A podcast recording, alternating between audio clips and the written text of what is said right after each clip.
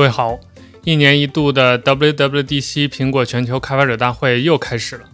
那作为素有“苹果派”之称的我派，当然也会做相关的内容和报道。和去年一样，我们今年参加了一项特别的活动，这项活动叫做 WWDC Playground。这是一个免费的技术交流活动，它的形式是通过在线直播，邀请一些嘉宾来交流。那这项活动是由国内的知名技术社区 Swift GG、T 技术沙龙，还有老司机技术，也就是 Swift o Driver 三家联合举办的。呃，我派也为这项活动提供了一些支持，并且参与其中。那你接下来要听到的就是 WWDC Playground 的首场直播录音。呃，也是这次活动的相当于一个开幕式。活动中请到了很多重磅的嘉宾，他们各自从自己专业的这个角度和领域出发，分享了自己对于本届 WWDC 发布会的一些看法。呃，非常有意思，而且很多东西都值得学习，信息量很大。所以接下来我们就一起听听看吧。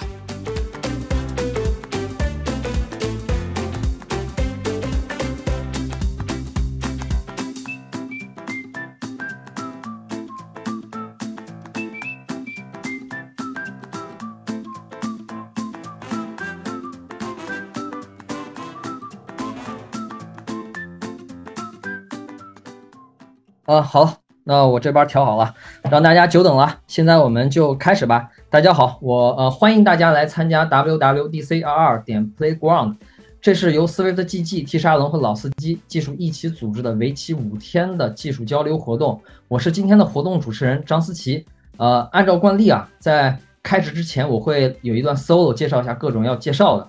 呃，WWDC 点 Playground 是 Swift GG 从二零二一年。开始举办的一个免费的直播技术活动，转眼间第二年第二届的活动马上就要和大家见面了。今年我们的会议阵容更加丰富，T 沙龙老司机也加入到我们的队伍当中。呃，我们今年还连线了 Apple 社区内活跃的开发者、产品经理和设计师，以及 WWDC 奖学金的获得者，和大家一起聊聊他们眼中各自的 WWDC 二二。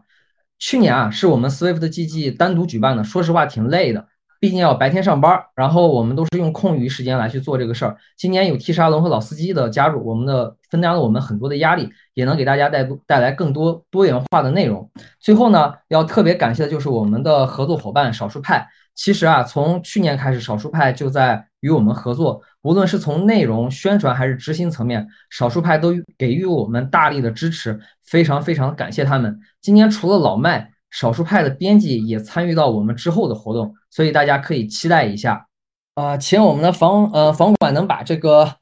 啊，我们的嘉宾都已经上线了，非常欢迎你们。那我们按照这个呃里面的这个顺序吧，然后一个一个互相的快速进行一下自我介绍。那第一个有请我们的 Justin。Hello，Hello，大家好，我是 Justin。呃，我是一名 iOS 和 Mac 的开发者，然后已经从事 iOS 开发很多年了。然后现在跟自立在主持一档播客，叫风言风语啊，听见科技与人文的声音。好，然后就这样。Hello，大家好，我是自立，然后是风言风语的另外一位主播。那我是一名交互设计师，最近也是有发一个 macOS 上的一款 App，叫 Menu by X。如果大家有用过的话，应该会知道。那就这样。那下面我们交给老麦，到我了是吧？嗯。哎，大家好，我是少儿派的创始人。你估计应该很多人都比较熟悉我们啊。然后呢？昨天晚上因为今天有个很重要的任务啊，要让我回顾这个昨天的 keynote，所以熬夜一直在看，看到半夜的话呢，又下大雨回不去家，所以现在还有点有点迷糊啊。一会儿大家多担待着啊。好，感谢感谢老麦。那我们下面一位有请我们社区里的喵神。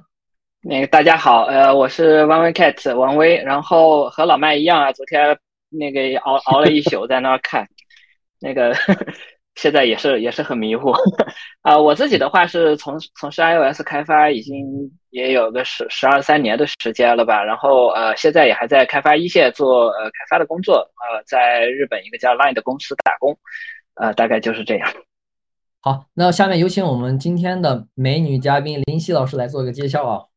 Hello，Hello，大家好，我是林夕，是 B 站新人科技 UP 主一枚，现在是一名独立的创业者。小溪设计所的创始人，这次十分荣幸能够受邀参与这次 WWDC 的线上活动。我自己本身也算是一个科技数码的爱好者，能够参与这样的活动也有点紧张啊，但十分的激动。我会尽我的所能啊，从这次呃分享一个科技 UP 主的视角，或者是普通消费者的视角，讲一讲对于这次 WWDC 发布会的感受，也是抱着学习的心态来的。在座的各位都是 Apple 生态圈里非常优秀的人，希望能多多指导。感谢林夕老师，欢迎来到我们这里面一块儿跟大家交流。那我们最后一位邀请我们的飞猪老师来做个自我介绍。啊，大家好，我飞猪。然后没有没有，我也不是大佬，就是我很少参加这个呃开发者的分享活动。然后今天很荣幸能够被邀请到这边来听各位各位大佬、各位非常厉害的开发者来分享他们昨天晚上 WWDC 的体验。然后。因为我今天非常忙，所以说我也没有装这个 beta 的 iOS 或者 macOS。呃，然后昨天直播完这个 WWDC 的这个 keynote 以后，也没有看官网的这个信息，所以说今天主要来听听各位怎么讲，然后会分享一下昨天就是第一时间的这个第一感觉是什么样子的，所以很荣幸到这边。呃，下面呢就是进入我们的主题了，毕竟是五天的活动，我的开场可能有点长。下面呢，有请少数派的首席大达官 A.K.A. CEO 老麦为我们进行 WWDC 的快速回顾。好，那我们就开始啊，我大概计个时，我们争取十分钟，也别别太别太那个冗长啊。今年其实这个怎么说呢？我个人其实做了一个总结吧，就是呃省流总结啊，就是这个把各个系统其实都做了比较深的完善，然后呢，生态这一块的这个壁垒其实就加强了但是其实。很多用户可能在在这个社交平台吐槽说，好像哎没有什么太大的变化，就是这个这个没有什么颠覆性的东西。但是我觉得有很多点挖的蛮深的，而且可能会给开发者带来一些这个这些新的切入点。我在后边的这个分系统这个聊的时候呢，也顺便的去开一下我自己的脑洞哈。当然对不对也不一定。呃，后边的话还有一些开发者啊，还有像那个产品经理啊这些，可以大家在一起去这个讨论一下。然后首先呢，我们其实就是说一下这个。iOS 吧，iOS 十六，然后其实这个主题就是个性化，这一点基本上也也也非常明确了。但没想到今年的个性化其实是在锁屏这个事情上去下了很多的功夫啊。然后啊，虽然哈，虽然这个其他平台可能很早就开始在锁屏上下功夫了，甚至有的已经把这个锁屏都有点儿玩过了啊，很多的什么广告推送啊这些都在上面。但我还是相信苹果在这一块的这个玩法应该还是会会会会与众不同的。呃，然后呢，这块有很多的新的字体、主题色，还有新增的一些这个可定义的组件，啊，还有一些实时活动的功能，比如说我们呃一些地图功能啊，或者一些这种计时器啊，都可以在锁屏这边去看到实时的这种状态了。然后这块可能更多的哈，今天在群里边跟开发者也聊了一下，简单的聊了一下，就是说可能会有更多的呃开发的机会，因为现在呃锁屏其实是用户的一个怎么说呢，叫这个。更靠前的一个入口，对吧？那谁能把这个入口做好，那谁的应用可能就会被更多的去激活呀，或者说去去用起来。因为从通知那个层面来说，其实已经 大部分用户其实已经把它屏蔽掉了，因为通知实在太多了。所以我觉得这是一个很好的切入点，值得开发者去关注一下哈。然后呢，其实底层能力上有几个特别的点，我们刚好昨天呃半夜的时候就就把这个系统也升级了，去测了一下。呃，一个是听写功能，现在其实速度非常快，而且。对于中文呐，就是标点也不再需要我们像之前一样还要去说什么逗号句号了，它是完全自动化的，你只要停顿，它就会给你做好标点。然后这个在语音记录这一块，我觉得未来会有很多的呃可能性。呃，还有一个特别有意思的是这个实时抠图的这个能力啊，它其实是用 AI 来识别你照片里的一些这个呃具体的图像，比如说小动物啊，或者说其他的，然后你只要手手长按住之后呢，就可以把这个动物拖出来，拖到你的。啊，另外一个应用里边，比如说记事本之类的，啊，这个我觉得其实还是我们测的时候还是非常惊讶的，就是它的这个 AI 的这个计算能力以及抠图的整体的这个这个效果都非常非常不错，所以我们就想说，如果说这个配合前面的这个听写功能，是不是有可能未来做一个非常非常厉害的一个手账的这样的一个应用，对吧？然后全程都是不需要去这个输入或者是用用笔去做了，就就就简单的勾勾画画就可以记好一个一个日记了。然后接下来，其实 iOS 讲了很大一篇幅的关于服务类的这些完善，比如说信息功能啊、钱包啊、地图啊，还有这个家庭共享以及安全检查这些。那这一部分的话呢，其实有很多是受限于我们国内的一些环境和用户习惯，其实是就是可能用不了啊，又或者有可能说这个呃，没有没有没有没有 Keno 里演示的那么那么那么好。所以这部分的话呢，就是有没有更更多的这个开发或者说产品的切入点，可能有待于后续的进一步的去观察。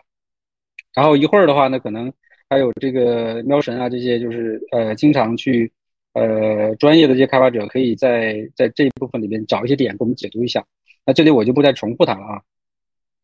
好，然后呢，接下来其实就到了这个 macOS，大家可以看一下啊，这个我们把这个 iOS 跳过啊，像一些这种信息功能的这些。编辑啊，这些撤回其实都是有增加，但是问题是国内使用信息或者 iMessage 的这个用户数太少了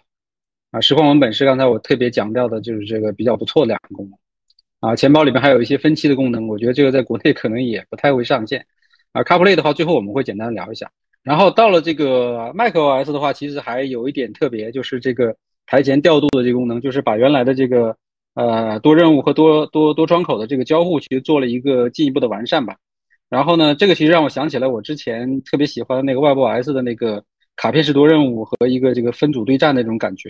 它其实整体来说是更直观、更智能了。今天早上我们同事的 iPad 刷完之后，我们简单的去体验了一下，因为它的主窗口会一直在你的这个屏幕正中间，所以应该是理论上来讲是能够提供提供提高你的一个专注力的。然后的话呢，呃。主要是这个其实会跟后边的 iPad 有关系，就是说 M1 芯片的 iPad 其实是下放了这个能力啊，这个就就非常厉害了。但这部分我们一会儿到 iPad 那儿再讲一下。然后呢，比如说像 Safari 的这些加强，更多是在这个共享功能上啊，其实也就是这个协作能力的一个拓展。因为我在 Mac 这块主要就是觉得它的协作能力其实在在这个进一步的去增强。然后包括可能这个浏览器里边的这个通行密室这个功能，这个我觉得其实后边可以在。让这个技术大牛们给分析一下，就是，呃，iOS 苹果想希望完成一个就是无密码的这样的一个状态，就是所有的密码由它来给你记录，你也不需要知道，然后该需要录入的时候它自动会给你录入，啊，完全是用你的生物 ID 来去识别。所以这个的话呢，背后的整个的逻辑，我看社交上也有一些讨论，一会儿可以这个具体的去研究一下。但如果实现的话，我觉得那个体验是非常爽的。然后这里边有一个游游戏引擎的一个介绍啊，就是这个呃 Metal 的这个相当于。呃，应该是新新一代的啊，第三代。然后呢，它是其实是致力于给这个 Mac 电脑能够带来更好的游戏体验。但昨天其实从 Keynote 上的这个信息来看呢，还是比较有限啊，因为我们我们看到的那个界面也不是说特别的惊艳啊。这个呃，回头可能等到游戏真正上线的时候，就是这个《生化危机》的村庄啊上线的时候，我们可以再去尝试一下。如果有游戏开发者的话，可以关注一下这一块的这个具体的，比如说一些。呃，信息啊，后边的包包括后边的专场啊，可以提前去准备一下。然后在这个连续互通里边，其实蛮有意思的啊，就是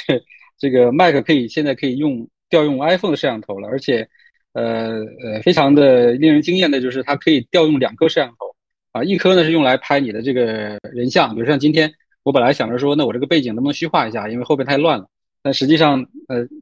就是这个 Mac 电脑是没有这个能力，但是你用它这个功能就可以了。同时呢，它能可以把桌面的这个用广角摄像头把桌面的这个呃这个空间变成一个俯拍的模式。昨天我们看发布会的时候还以为它是把手机真的俯拍在这里，实际上完全是由一个平面拍过来之后，呃用算法来处理的。我觉得这个还是挺厉害的。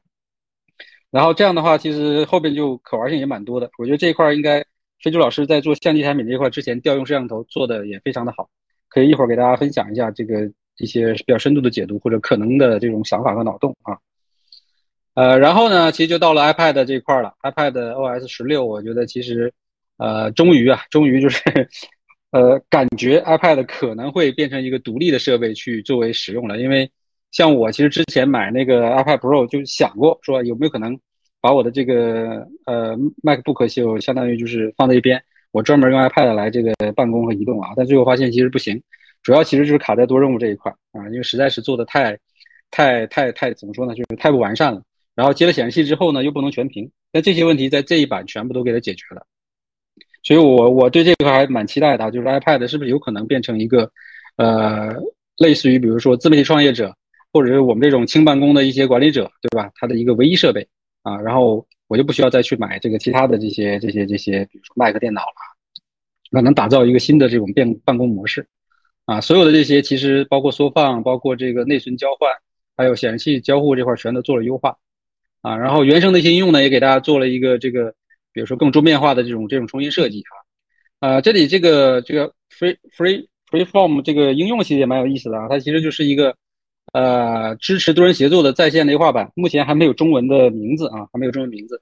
然后看昨天的演示来说，我觉得其实是非常适合那个呃创意团队远程进行这个思维碰撞啊，就大家在一起开脑洞，然后有什么想法立刻就把它记下来，或者说去讨论一个具体的创意，我觉得这个还是蛮厉害的。呃，具体的话可能等应用上线之后，我们可以呃去这个体验一下。然后 iPad 这一块，我觉得其实也是有一些值得关注的点，就是主要是多窗口这一块的这个能力，然后以及连接显示器之后还有这个还有哪些可以拓展的空间。另外就是我刚才讲到的，就是这个轻办公这一块，它是不是真的这一次可以变成一个独立设备啊？我我是特别比较关注的啊。然后接下来其实就是 Watch 九啊，Watch OS 九，我觉得呃这块其实它的主题就是做了一些深度健康的能力，比如说。呃，新增的这个跑姿检测啊，就是比原来更专业了。昨天我们的同事就是立刻就说啊，这个就是要去去去去打一些这个类似于佳明这种专业的这个设备厂商，对吧？另外一个就是还增加了，比如说用药的这些跟踪啊，还有睡眠监测的一些更深度的这个能力，比如说深睡浅睡的一些记录等等。原来可能就相对来说浅一些啊，那这块儿我觉得其实就是对我们个人的健康来说做了一个更好的保障和保护吧。然后这里有一点的话就是那个。它的这个体能应用原来是只能在手表上看的，就是这个运动的这个相当于光环的这个这个这个应用，现在其实是可以独立放在手机上，然后也可以利用手机传感器来用。那这一块儿，呃，我昨天也跟同事聊了一下，说有没有可能说大家用这些健康里面的一些新的接口去做一些更有意思的这个这个这个呃健康类的应用啊？我觉得这可以关注一下。然后接下来其实就是呃重头戏了啊，硬件的 M2 芯片。但是其实从性能上来说，也是一个就是正常升级吧。呃，比如说 CPU 性能的话，应该就是在百分之二十左右，然后图像就更高一点点，百分之二十五。但比较强的是 AI 处理器这一块，AI 能达到百分之四十的提升。我觉得这可能跟后边的很多的呃这个这个这个，比如说一些呃需求啊都有关系。然后呃新的新的新的 MacBook Air，然后就是。我觉得完全合理的去做了这个整个设计统一啊，跟之前发布的那个 MacBook Pro，去做了一个设计统一，然后呃有了这个高清摄像头，有了这个六七瓦快充，还有 MacSafe 接口等等这些。然后我个人哈，其实一开始我是挺动心的，看到这个设备，觉得我这个老 M1 的这个 Air 是不是可以换了？但是后来我想想，其实也不是那么特别的迫切啊，所以我想等到 iPad 呃新的 iPad 出来之后，看看是不是能用 iPad 来做这个办公。呃，最后的话，其实还有两部分是就是关于这个其他场景的，其他场景的这个我们意图里没有，我就简单说两句。就是一个是智能家居这一块儿，它其实这次是正式的支持那个 Matter 的协议了，这个里边就是相当于说对于亚马逊的一加的设备有些兼容。然后我们去研究了一下，可能国内的几个生态，比如说米家呀，或者是其他的这几个华为生态，我估计应该还是没有什么可能性的，就是大家之间的这个使用上，所以呃，可能对于这个智能家居体验。短期之内不会有太太大的变化，呃，最后一个其实是 CarPlay 这一块了。前面我们也大概的提到了一下，就是它这一次做了很大的一个变化，就是整个车机所有的仪表盘都可以用 Car CarPlay 这个能力来覆盖。但是呢，我还是表示保持一个这个呃保留的态度，就是说这些数据跟厂家之间怎么样去进行这个呃洽谈交换，以及它具体能跟哪些厂家达成这样的协议啊，这个有待于后续的这个进一步的这个观望。目前来说，好像这个。真正的版本都要到二三年才能够出来啊，所以这个时间还比较长啊，我们可以呃一边看一边等吧。好啊，然后这个呢就是基本上昨天 Keynote 的一个东西，然后最后可能说两句，就是昨天这个 Apple 设计大奖在今天早上吧，应该也是正式的就是这个发布了。呃，我们国内的几款应用啊，有三款小应用其实是呃获得了提名啊。一会儿的话在后边我们会具体的把这个几个应用的情况给大家介绍一下，因为我们也做了一些小的采访啊。好，那我的这个回顾就到这儿了，差不多也十三分钟了，交回给那个思琪吧。呃，非常感谢老麦的分享啊。其实刚才老麦也提到今年 Apple Design Award 这个呃奖项，就是其实今年我觉得是作为中国开发者或者说是华人开发者来说是特别自豪的一年，就是今年其实有五个跟华人相关的 App。开发者团队获得了提名，除了刚才老麦说的专注面条、谜底时钟和笼中窥梦这三个由啊嗯大陆这边的开发团队来做的。然后我们其实还看到《活力街》是由香港的一个团队去做的，还有一个 Behind the Frame 这个游戏，这个游戏其实是台湾的一个独立游戏工作室去做的，呃，做做的这款 App。我觉得真的是，呃，大家如果感兴趣的话，可以去了解或把玩一下这些由我们国人团队来开发的这些东西。然后，呃，刚才老麦的分享呢，我们看到很多的新的功能、新的技术，还有今年斩获 ADA 大奖的作品。那么，呃，这些有意思的东西，在不同的人的眼里又意味着什么？是新的商机，还是新的设计趋势，还是技术生产力的变革？我觉得这是个特别特别有意思的一个问题啊。今天我们还邀请到了好几组嘉宾来分享他们眼里 WWDC 是什么样子的。首先呢，我们邀请到的是飞猪老师，飞猪老师亲手创造了 Normal、Protect 等。被大家喜欢的 App，同时他也是一位优秀的内容的创造者。去年他以 Apple 高级总裁 Craig 的一个连线视频，我觉得让大家非常记忆深刻。也是那个视频让让大家知道，可能 Share Play 这个功能其实是在 iOS 九的时候就已经出现了，非常的不可思议。那么今年的 WWDC 在飞猪老师眼里是什么样的呢？让我们听听他的分享。好，那我把屏幕交给啊飞猪老师。哎，大家好，那个。很高兴在这边跟大家分享一下，然后因为这不是我自己的直播间，我自己直播间里面通常比较暴力啊，然后 那个我们今天就进行一个非常严肃的分享，然后呃是这样子，可能有很多人刚刚进入这个直播间，就是我刚才有讲，就是我昨天晚上直播完这个 WWDC 的开幕演讲以后，然后其实今天一天没有看这个 Apple 的官网，也没有去刷这个 Beta 的操作系统？所以说有很多东西，我可能需要各位现场嘉宾来帮我进行一下补充。我有不懂的就直接请教各位，我觉得这样互动起来也比较好一点。然后我想问一下主持人，我有多长的时间啊？今天五分钟对不对？呃，对，呃，你要想分，大概整实际上是二十分钟，嗯，都可以。啊，二十分钟对不对？五分钟。呃，是这样子的，就我觉得首先昨天最让我惊喜的或者震惊的还是 CarPlay 吧，就说呃，虽然每个车机里面。都有一个自己的操作系统，都有自己各种各样奇怪的屏幕，不管是特斯拉也好，呃，理想也好，小鹏也好，所有的这些汽车品牌。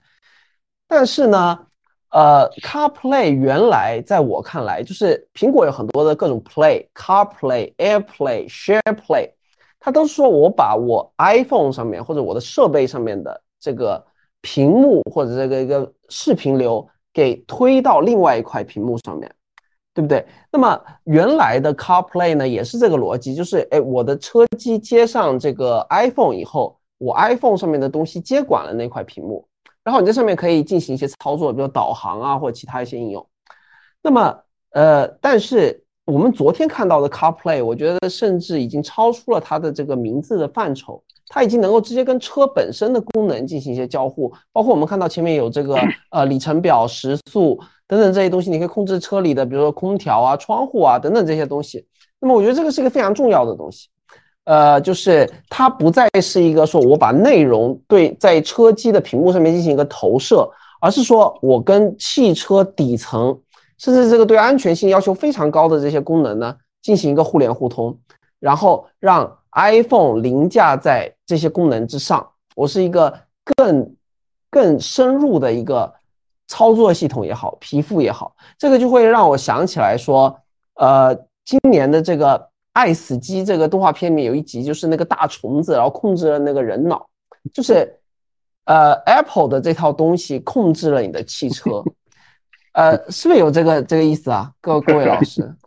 我我觉得我觉得是是是有一点这个概念的。那么呃，这个可能也是汽车厂非常恐惧的一件事情，因为我很多在。呃，车企的朋友们呢？我我为什么要做一个自己的东西？我为什么不接入一个现成的 CarPlay？我要做自己的操作系统，就是我要控制我这辆车的体验。我不能说有一天我这个车的体验是什么样子的，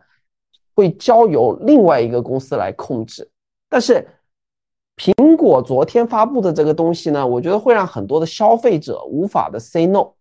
会让很多的车厂，如果他觉得，哎，我做车机的能力也就仅此而已了，他也很难拒绝这样子一个非常好的东西。那我觉得接下来呢，这个市场里面，起码在汽车这市场里面，很有可能会进入一个，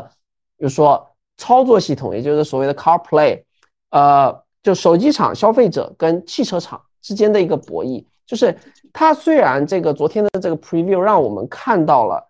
传说中的这个 Apple Car 未来可能的一种交互的形态，但与此同时，它采用了一个非常不同于 Apple 过去的策略。Apple 过去的策略就是，只有在我的硬件上面能够用我的软件，只有在我控制的这个产品里面，你可以用我们的操作系统。但是这个是他很多年没有采用的一个策略，在乔布斯回归苹果以后，就完全扼杀了这个东西。他把原来之前给的第三方所有 macOS 的授权都收回来了，说我们再也不干这种事情了。但是到二零二二年的时候，这一切变了。就苹果今天有一个，它这个看起来很像操作系统的东西。它开始跟昨天的一整瓶几十个汽车厂商再次恢复合作，把我的这个东西放到你那边去。但，你不能说你脱离 iPhone 使用，这是不可以的。但是说，它以某一种形态再次的和很多的硬件厂商进行一个合作，我觉得这个是一个非常有意义、划时代里程碑式的一个预览。我不知道这个汽车行业的老麦是怎么觉得的。因为昨天其实更多是被他那些交互给炫酷到了，但是他最后他底层到底怎么样去实现这个东西，包括他跟汽车厂商的合作的这个逻辑，比如说他是在原有的系统上加上这个系统，还是说我就替换掉你原来的系统，现在也不是很清楚啊。但是反正确实是，呃，你刚才那个这个思考确实，也也也相当于激发到我了。未来可能真的是在汽车这个领域里边，就相当于是几家的核心底层的东西，比如说一个可能特斯拉自己的。特别强势的自家的，有足够的用户量，有足够的这个开发能力的基于 Linux 的这个原生系统。那还有一个就是基于安卓的，因为理想啊，还有呃未来这些国国内的厂商，其实有点像手机厂商，都是基于安卓去改的嘛。那然后现在苹果，它相当于是杀出来了，我终于给了你一个不是这个投屏的东西，而是一个完全对吧独立的，或者说是一个完整的、完善的一个东西啊。你看你用不用，就是这个样的一个一个状态。所以具体的信息，我觉得可以关注一下。嗯，但目前来看的话，这个难度挺大的，而且它为什么要到二三年才能有可能具体的一些这个实际的体验出来？我估计是中间的这个复杂流程，比如说跟车企的谈判呐，以及可能开发呀，对吧？等等啊，包括这套系统是不是就是未来苹果汽车啊，就是 Apple Car 的那套东西？呃，这个也也也也是蛮值得去这个这个这深究的啊。就在这个事情上，我觉得这个事情如果可以讨论的话，可能会。呃，搜集一些资料可以讨论讨论一个专题，我觉得是这样。好的，那呃，哎，请继续。刚才哪一位？呃，刚才我看到资历资历发言了，他举手，他他可能有话想说，我说一会儿。嗯，呃，刚才飞猪老师提到的这个，我突然想到，昨天在看的时候，印象最深刻的就是他从主驾到副驾打通了一条整个的屏幕，然后中间还有一个中控屏。这件事情不是所有车企都可以做的，我感觉它就是在为未来的这个 Apple Car 铺路的一件事情。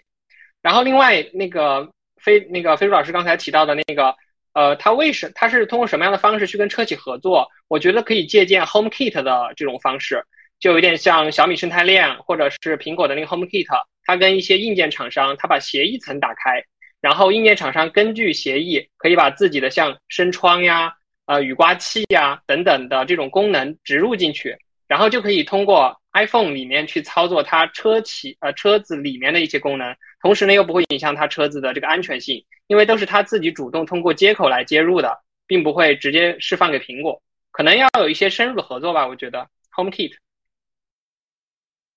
嗯，那我们再交给刚才飞猪老飞猪老师，应该刚刚才还是有话想继续往下说，对？啊，对，但是忽然有点忘了。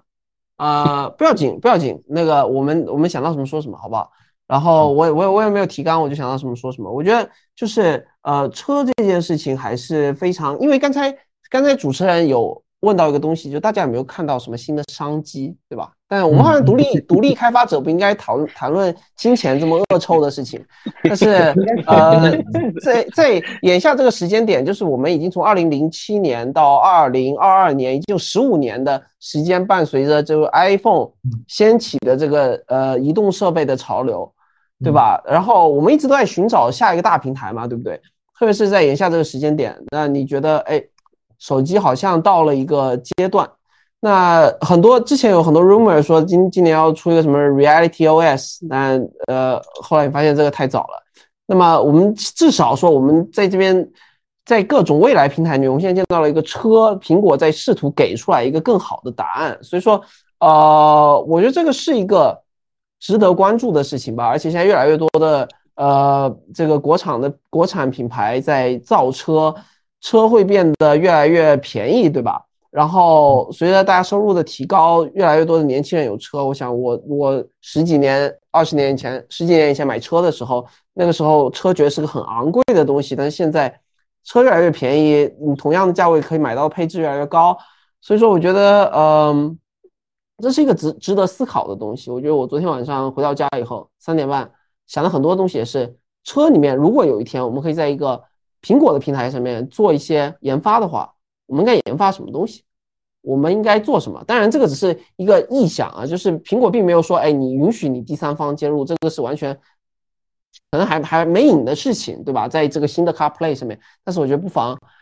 提前开始做一些想象。然后这是关于 CarPlay 的部分。另外一个我觉得是很重要的一个变化，非常重要的变化，就是这个 iPadOS 新版的 iPadOS。那么，呃，我觉得首先是这个。传言这个说 iPadOS 会长成 macOS 那个样子的，这个传言已经传了很长时间了，我觉得应该有两三年了吧，对不对？嗯。呃，我没有记错的话，很多年。然后今这一次是终于给出来一个答案，它要长成这个样子，这是其一，这是我的感受。第二个感受是 iPadOS 在过去几年里面是在变化的太多了，就是呃，它不是一个。一个直线的眼镜，它不是那种我们说线性的眼镜，就它不是一个迭代，它是一个我们说的那种 zigzag 式的眼镜，就是它是在横跳，你知道吗？就是呃，它每一次改的这个交互，你要重新学习一遍，嗯，对吧？我觉得可能很多人有这个感受，当你切换成一个普通的用户的时候，你会觉得说，我我每年要学一遍 iPadOS 这个。随着年龄的增长，我都怕这个过三年以后的 iPad 我就不会用了。但是，呃，今年今年很妙的是，它发布会是先介绍了新的 macOS，然后说，哎，我们左边加了一个叫 Stage Manager 的一个东西，对吧？然后介绍到最后这个压轴的这个 iPadOS 的时候说，哎，我们这边也有个这个 Stage Manager。我觉得这个，呃，我看到最后的时候有一种哎说通了的感觉，就说这个东西你放在 macOS 上面感觉不是很有必要的东西，就是。呃，大家已经很习惯这个交互了，就是我我我桌面上面有一堆的窗口，对吧？而且苹果已经在这个多窗口管理上面做了无数的东西了，什么 Expose 什么各种的东西，已经太多了。但是你最后到 iPadOS 上面，你会发现，如果我要让 iPadOS 像 macOS 那样用的话，那好像这个 Stage Manager 是为了这个新的 i iPadOS 做的一个东西，它有一定的交互上的合理性。对吧？因为你不可能在 iPadOS 上面也叠那么多的窗口。我觉得不管从视觉上面，还是人机交互上面，还是性能的开销上面，可能都不是一个非常好的主意。那么当他把这个变成 Stage Manager，他说我去限制每一个 Stage 上面的东西。我在不同的 Stage，你换一个 Stage 的时候，把这个东西给切后台，或者把它的资源消开销给降低以后，它似乎就变成了一个可行的逻辑。但是在这个过程里面呢，我又发现有另外一个问题，就是我我有很多的问题，因为我今天真的没有用那个东西。等等，可能老麦或者各位今天刷了测试版 iPadOS 的人可以跟我补充一下。就是我觉得现在一个我们，因为我们公司是我们团队是做 iPhone 的应用出身的嘛，那么我们一直会面临的一个问题就是：好，我要做这么多功能，但是我的这个屏幕只有这么多，我们叫呃 Screen Properties。我们就只有这么多，那么 iPad 也是这样子的，我 iPad 就只有这么大，iPad 不是一个这么大的东西，iPad 是个这么大的东西。那么这么大的东西，左边被这个这个叫 Stage Stage Manager 的中文它叫什么？他们翻译成什么东西？台前台前调度，台前调度哦，OK，台前调度。这个 台前调度的这个台占了这么一块以后，然后底下又占了一个 Dock 以后，然后你剩下来的窗口就没几个了，在这个屏幕上面，那么。这个东西怎么办？这个是一个问题，呃，可能他们可能已经有答案了。等一下，请各位回答我的困惑啊。那另外一个问题是我们现在在 iPad 上面是很习惯于就是全屏的使用，起码对我来说，我是很少用分屏的，就是比如说什么左边微信，右边微博，呃，左边 B 站，右边微博之类的东西，我其实很少这么用，我就是一个全屏，对吧？然后顶多就是我来消息了，我底下 Dock 拿出来，我把比如说 Telegram 拽出来放在边上。不用了，我再把它扔掉。那么现在好，一个屏幕上面这么多窗口，我们真的能够看清楚原来的东西吗？而这里面一个更大的挑战是，呃，我觉得很多做 iPhone 出身的开发者，包括我，虽然我们是我做交互做挺多的，但是我在从 iPhone 这个设计观念切换成 iPad 的时候，我已经很吃力了。就是你的思维路径下不一样，因为它是说，哎，我左边有个侧边栏，这个塞宝然后右边要分两列，然后你要在旋转的时候，它要怎么样可行的在这个横横屏跟竖屏的时候，你都要有类似的界面和不同的交互逻辑啊。这里我的脑子已经想不过来了，对吧？智商不够。那么它现在又多了一个维度，就是你要缩小成一个窗口模样的东西在那边的时候。我这件事情要怎么办？我们是不是说我们要进入 iPad 这件事情的时候，会面对更多的设计上面的挑战，以及智力上面的挑战、想象力上面的挑战？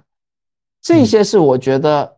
呃，我昨天晚上回去以后，就 iPadOS 这个事情，我也思考了一下，我发现好像在现阶段，我起码看完昨天的那个那个主题演讲以后，我有一点消化不过来。从一个开发者的角度，我不知道各位怎么想的，大家能分享一下吗？呃，我这边看到喵神是最早举手，那我们把嗯话话题交给喵神来做一做一下他的想法。我顺着非洲老师的话说吧。首先是 CarPlay，刚才非洲老师说到那个我们开发者什么时候能够做一些 CarPlay 的东西？其实 CarPlay 在 iOS 十二开始，呃，开发者就可以为 CarPlay 写程序了。有有一个 CarPlay Framework，然后呃，虽然有一些限制吧，能写的程序的种类比较少，呃，局限于像呃播放音乐呀、导航呀，或者是呃 EV 充电呀之类的，就少数几几个几种种类的 App 吧。但是是呃，只要你申请了，找苹果申请了这个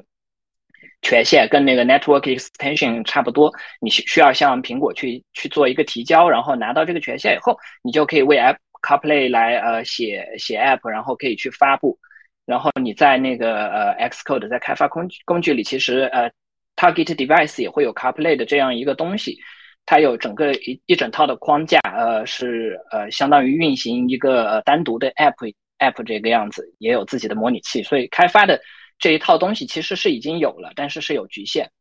呃，然后 Stage Manager iPad 的呃飞猪老师的问题，呃就是说屏幕呃。Stage 一块，Dock 一块，屏幕已经很小了，这这个怎么办？是不是很不好用？苹果我感觉它设想的给用户的一个使用场景，还是让这个 iPad 去外接一个大的屏幕。这个在呃 Keynote 的演示里边也有。以前的以前在那个 iPad 外接屏幕的时候是很蠢的，它就是一个镜像过去，你你导致导致你很难用。但是从那个 iOS 十六啊 iPadOS 十六开始。外接屏幕的话，就是一个扩展显示器的东西，这样你就可以在一个很大的屏幕上去做呃，类似于 macOS 这样的操作。其实 iPadOS 呃，就算它是当做一个生产力工具，但是它更多的还是一个轻办公，像呃满足一些类似 Office 或者是简单协作这样的，或者查阅邮件这样的这样的这样的比较轻松的一些工作吧，可能。呃，然后在外接一个显示器，加上呃像 Smart Keyboard 或者是呃外接的一些鼠标啊这样的，呃外设的支持下，其实它的生产力呃，我想应该是比以前的版本会有很大的提高的，在这个 Stage Stage Manager 的这个加持下边。呃，最后飞猪老师飞猪老师说到的是关于开发的问题，就是呃 iPad App 怎么做怎么做到呃各种屏幕的适配呀？比如说横屏、竖屏切换，以及说呃，就就导航有多少栏啊这样的，呃，另外就是在 Stage Man 在和 Stage Manager 一起使用的时候，窗口大小的缩放这些等等，其实苹果是已经有成熟的解决方案了，就是就是 Size Class 这一套东西，呃，你用 Auto Layout 来做这些布局的时候，呃，然后写一些满足苹果的设计规范的东西，使用像 Split View Controller。或者是呃，以及呃，按照 size class 对那个横屏、竖屏，或者是叫做 compact 还是 regular 的这个 size class 做呃合适的布局，其实苹果已经帮你处理了非常非常多的事情。照着苹果的规范规范写的话，想要做出一套标准 UI 来是非常容易的。当然，如果你呃想要出类拔萃，想要呃提供一些呃不太一样的体验的话，可能需要花很多的脑筋去呃去想这个交互怎么做。但是呃标准的东西的话，如果你照着标准的做法去做的话，呃苹果在很多地方已经帮你处理好。啊，好，那我们接着进行下面的这个环节吧，因为它的抽奖倒计时自动的，我们可以不用担心。嗯，我这边再继续投一下屏，然后这个环节呢，我们邀请了 B 站科技区的 UP 主林夕老师来给我们做一个分享。刚才我们在弹幕区也看到林夕老师的很多粉丝都过来看他了，然后呃。林夕老师之前在他 B 站上发布了很多关于电子设备的视频啊，他最近的一个视频应该还是与初代 iPad 相关的一个内容，可以看出林夕老师对 Apple 生态的产品是非常的有感情的，所以在可爱的林夕老师眼里，那么今年的 WWDC 又是什么样子呢？让我们来听听他的分享。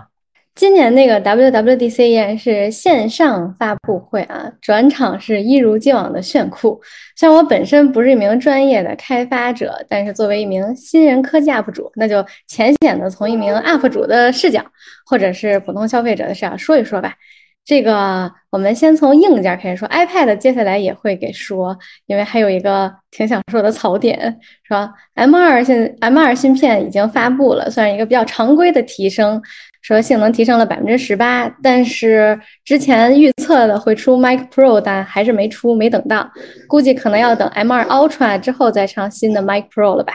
所以这次的这个新硬件就是 M2 芯片的 MacBook Air 和 MacBook Pro 十三，然后这个十三呢更像是常规的升级。啊，虽然我们的 Air 还是那几个颜色，但是整个外观的变化还是很大的。整体造型呢，不再是原有的楔形造型了，变得像更小号的 MacBook Pro 十四或者十六寸的那种造型。屏幕也有提升了，尤其还有个刘海屏，不知道大家能不能接受啊？十一点三毫米，非常的轻薄。啊，实际上手感觉应该也是很不错的，还加了 MagSafe 的充电口。然后极为先进的这个三点五毫米的耳机插口竟然也回归了，其实还是挺诱人的。发布会上说的 M2 芯片下的 Final Cut Pro 性能提升有百分之四十，但是作为这个嗯剪片子应该是非常的好用，就是呃移动办公也比较方便，相对简单处理一些简单的任务，虽然剪不了太复杂的片子，但这个价格九千四百九十九。然后满血版的竟然还要比 Pro 贵四百块钱，说相相比下来啊，其实 M 一的这个 MacBook Air 我觉得还能再战一段时间。然后这是 Air，我感觉充电器这回是最大的亮点啊，三十五瓦这个双 C 口，但是六十多瓦的得在最最高级的版本才有，它卖三百九十九，明明可以抢，然后苹果还送你个充电器，算是比较真环保嘛，这是。这新的 MacBook Air 这个屏占比高出来了很呃不少啊，体积缩小了，导致原来的扬声器位置没有了，被挤到了键盘跟屏幕的中间。在这么紧凑的空间里，还支持杜比环绕，不得不多不得不说，苹果这个硬件堆叠的水平还是相当有啊。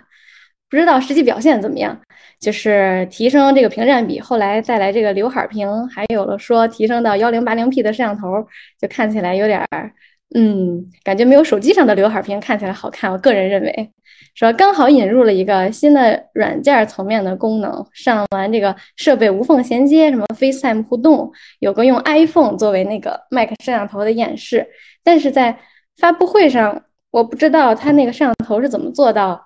直视他的手的，就他是不是可以旋转那个支架，调整角度之类的。他说的是用一个啊，这个这个广角就能实现。但是希望到时候我我也可以买一个，这样比较方便去拍视频什么的。因为我们平时拍视频，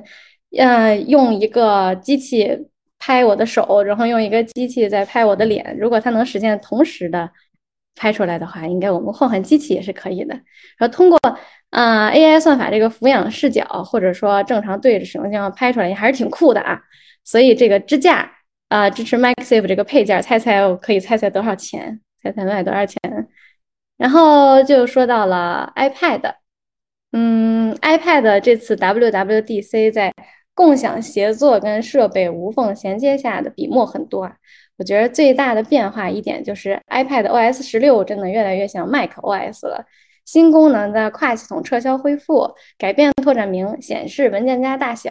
然后还能调整各个这个窗口的大小，然后在大屏 iPad Pro 上调整显示缩缩放，改变 DPI，新的虚拟内存等等。就是这个新窗口的台前调度啊，刚刚才也都是提到过，我觉得还是应该会能提升生产力的。然后 iPad 有这个窗口化连接显示器那个部分啊，刚才老麦老师也讲过了啊，然后我们就接着说吧。然后我看到了，它还支持了挺多的游戏，就 Mate 三上带来的新的采样技术也在 Mac 上有了，iPad 上竟然也有了，就是。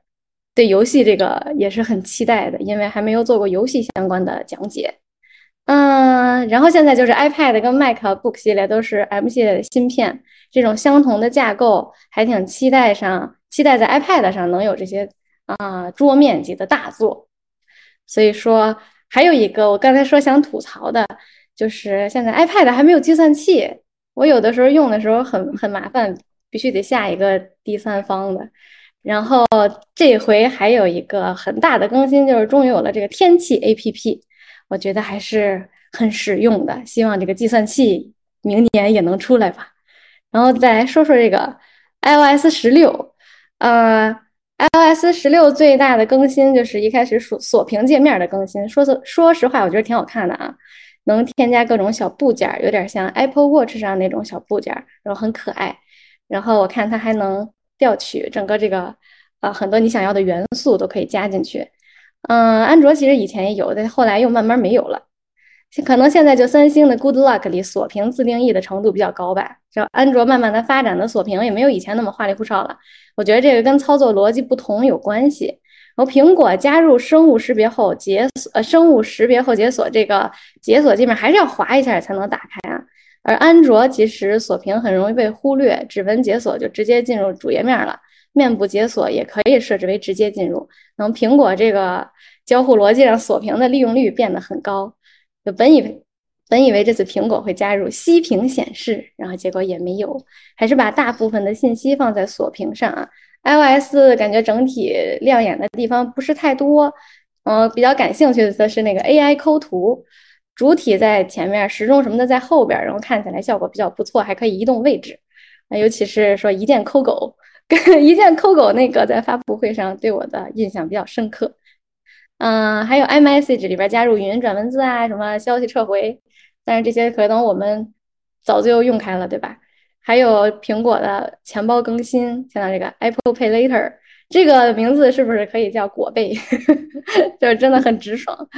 然后后续希望，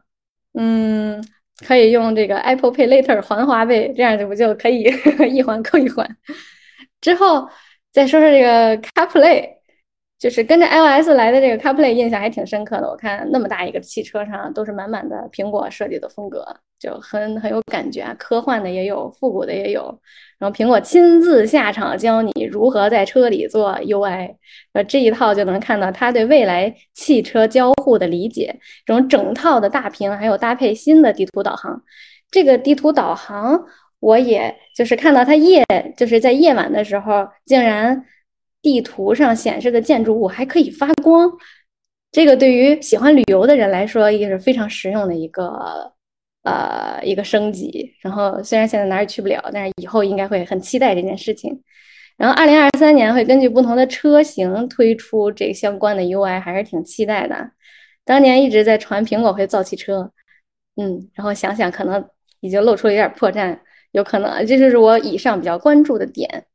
嗯嗯，这次 WWDC 整合之度非常高，信息量也很大，然后我感觉我已经被苹果的生态绑住了。就是离不开了，一站一一站式解决了我的很多问题，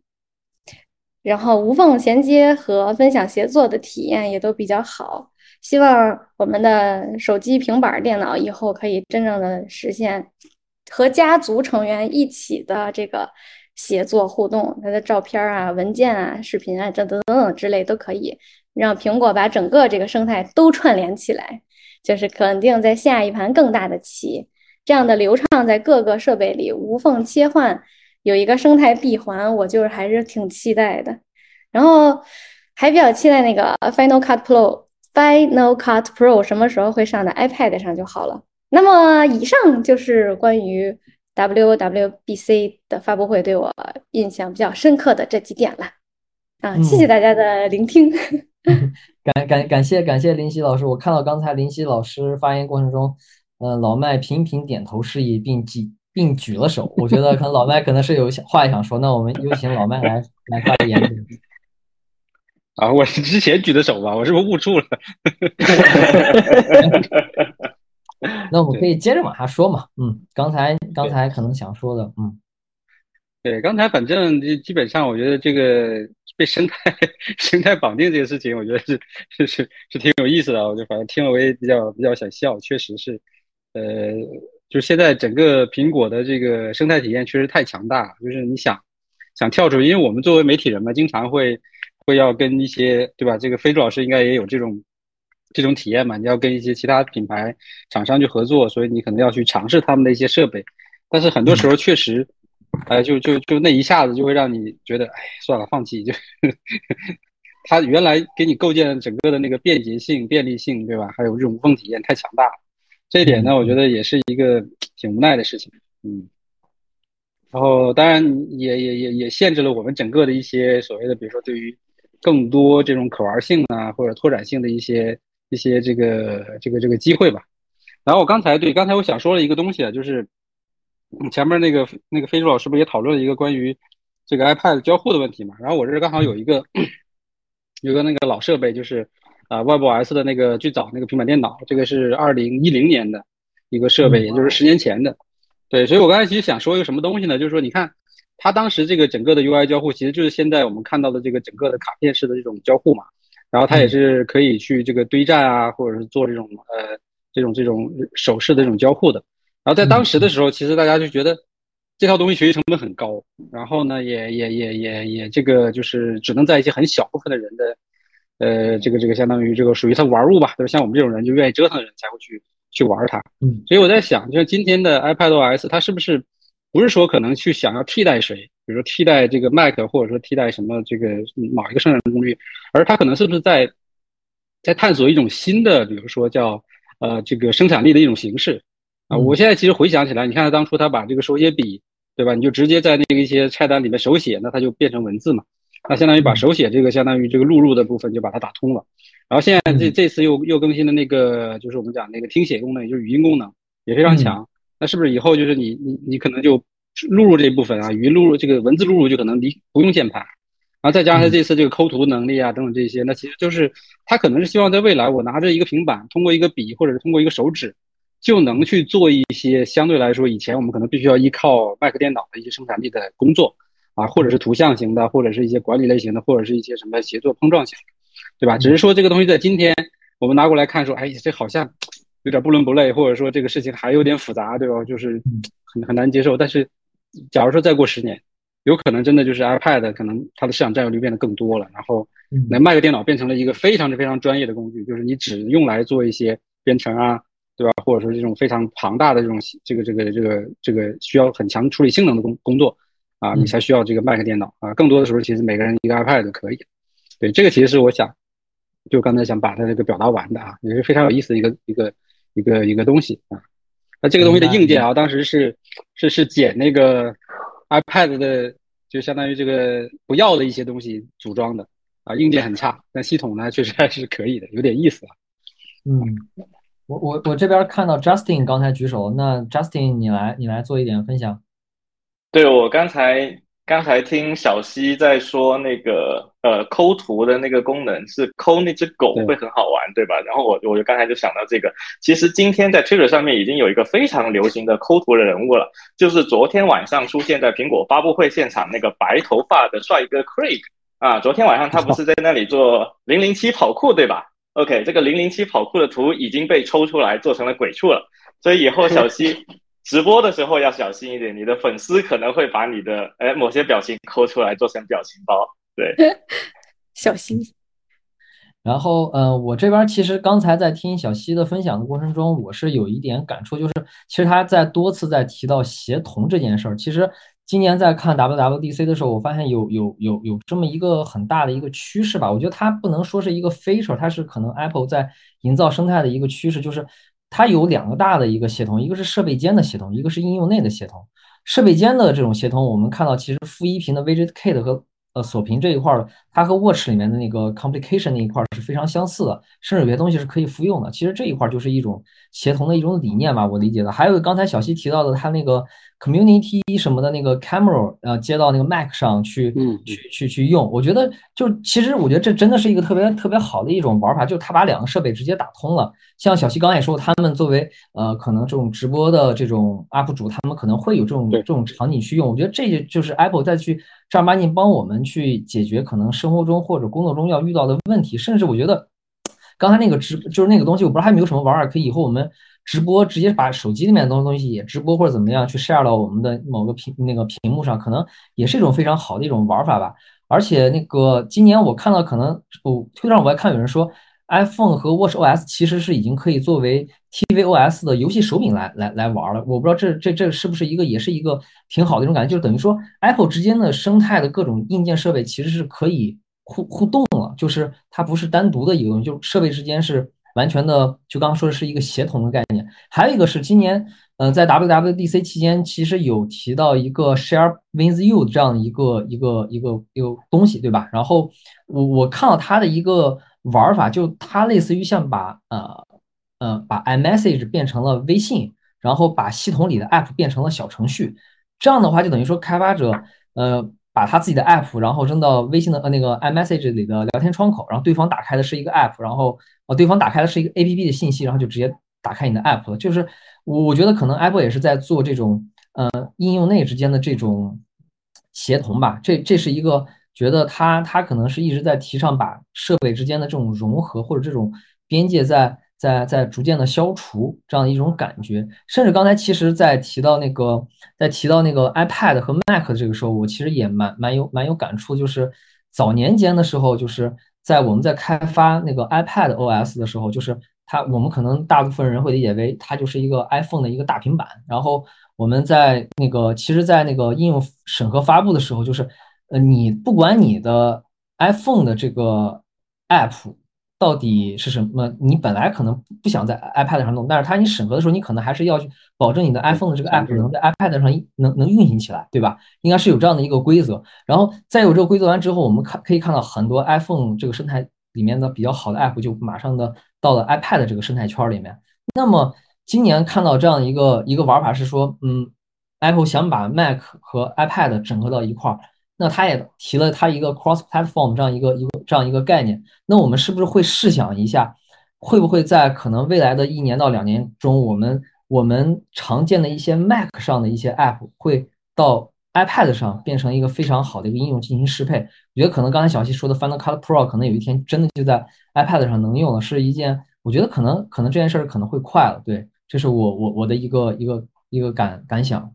那么。呃，说了这么多，那我们再进行下一个环节，有请我们的下一位嘉宾。下一位嘉宾呢，是我们风言风语这一档博客节目的主理人。在我看来啊，Justin 和自立是两位特别特别有意思的人。如果你听过他们的播客，就是你听他们的播客，总是能收获很多的欢乐啊。当然，除了欢乐之外，还有很多很多很犀利的思考。然后他们是我觉得是非常幽默、非常有才华的两位小伙伴。然后呢，他们今天也会以一种特别的方式来。呃，呈现他们的内容啊，是一段对口相声。然后有请风言风语来他们的风言风语眼里的 WWDC。然后我们把屏幕交给他们，然后也有请我们的主播啊，那个房管能进行一下那个呃镜头的切换。好，风言风语，听见科技与人文的声音呃。哎，你怎么说？大家好，大家好，我是搞错了 啊！这就是我们平时录节目的翻车现场，不好意思，羞耻的 在这里重演了一遍。对啊，今天不好意思，不是我们录风言风语播客的现场，今天是呃来到这个 WWDC Playground 的现场，所以应该是风言风语 WWDC 呃 DC 点 Playground。然后非常感谢 WWDC 点 Playground 的邀请啊！然后我们两个人今天是第一次参加直播，哎，第一次直播。然后刚才也听前面呃，就是老麦啊，然后小七啊，还有飞猪啊几位朋友讲了很多我们昨天 WDC 发布了一些硬件啊，还有软件啊等等这些东西，对吧？其实感触还蛮深的这一届发布会，对吧？我不知道自立你是怎么看这一次的发布会的。我刚听完小溪的那个，我觉得印象特别深刻的是，他说 计算器这样的一个 app 没有出现在 iPad 上，其实这是很多 iPad 用户的一个痛，因为它出现在 iPhone 上，出现在 Mac 上，唯唯独独没有在 iPad 上。然后今年苹果其实把 iOS 上的这个天气和 clock 这个这个时钟的这个 app 移植到了这个 Mac OS 上面，然后大家也是觉得说，终于我可以在 Mac OS 上用到原生做的这样的好工具了。所以，嗯，呃，我们接着刚才小西说的那个 L 的这个生态，其实 L 最大的一个亮点就是它有 M1 芯片嘛。然后昨天最大的一个重磅发布呢，就是 M2 芯片，就是到了 macOS 上这样一个 M2 芯片。那这个 M2 芯片它跟这个 M1 芯片究竟有什么区别呢？Justin 能不能给我们稍微的讲一下？对，嗯。对，昨天 M2 芯片应该是算 WDC 的硬件里面最重头的一个一个发布了。最早的呃，我们今天这个活动一开始的时候，老麦其实也简单介绍了一下这个 M2 芯片啊。这个 M M2 芯片使用的是台积电的五纳米增强版的工艺，其实号称是增强版，就所谓的增强版也叫第二代啊。这个台积电我看了一下，它官网有说这个他们管它叫四纳米，哎。我们之前节目里面也介绍过啊，这个五纳米、四纳米，它纯粹就是一个噱头啊，大家不用纠结这个 数字本身。这只是因为这个台积电的下一代工艺它是三纳米，所以呢，这个呃，它这个增强版它内部就叫四纳米。那它的好处在哪里呢？只是说它的这个工艺使得它可以放更多的晶体管进去了。那晶体管进去了之后呢，我们这个 CPU 的那个性能就会上去啊，仅仅是如此而已。那 M 二在今天这个时间点给它发出来，其实我们可以回去看。M 一其实最早发布是在二零二零年的十一月份，对吧？对。当时苹果在发布会上面是有说过，我们要花两年时间啊，从英特尔芯片给它迁移到整个 Apple Silicon 上面来。那么，其实两年之期就快到了，啊，龙王即将归位，好吧？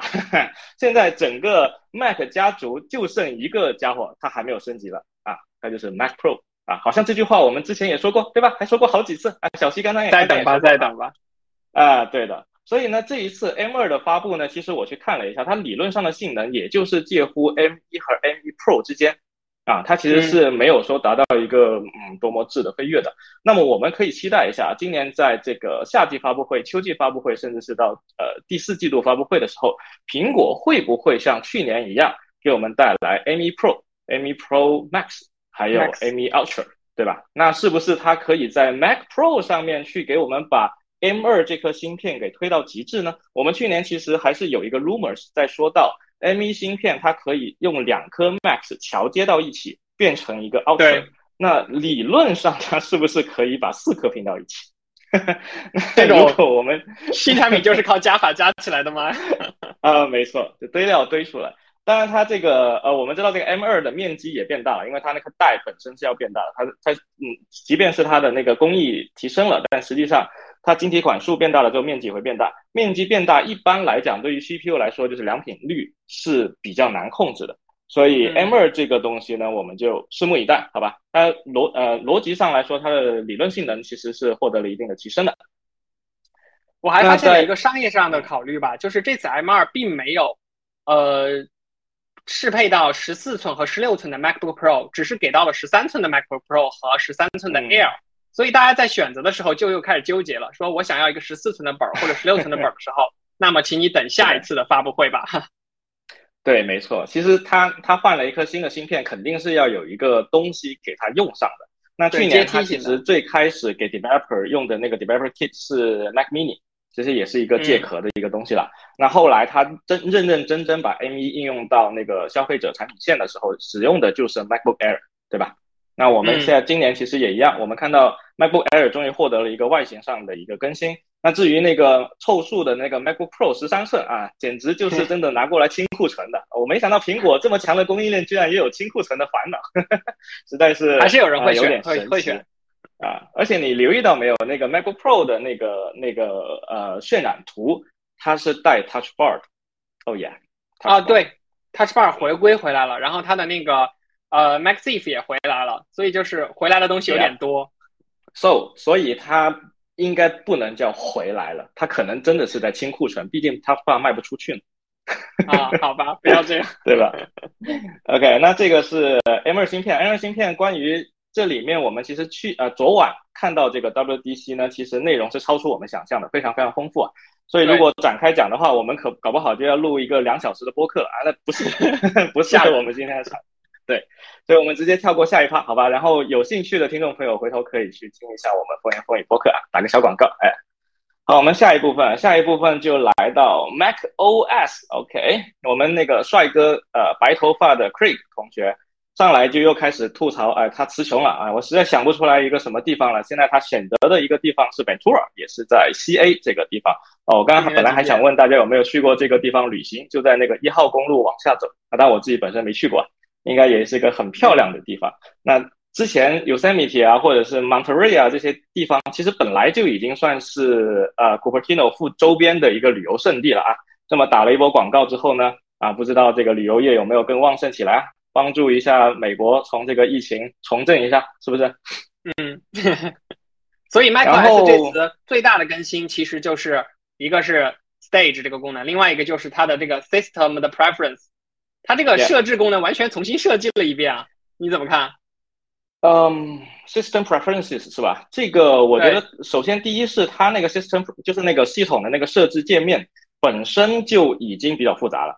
啊，那可能是我们在 Mac 里面见到的最复杂的一个 preferences 要不停的进去退出来这样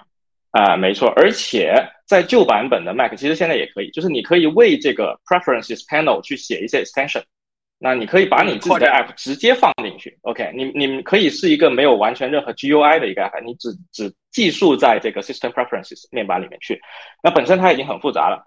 然后再加上我觉得苹果现在也是在强推它的 Swift UI，对吧？然后今年其实我看到有开发者截图了啊，这个 Swift UI 的工程师好像正经活没多干啊，搞了一堆的什么框架出来。那什么框架呢？就是我们这个 Excel 常见的那个表格啊，一个一个的表格。今天这个表格的 framework 已经是上到我们这个 WDC 的二零二二了啊，大家有兴趣可以看一下接下来的 session。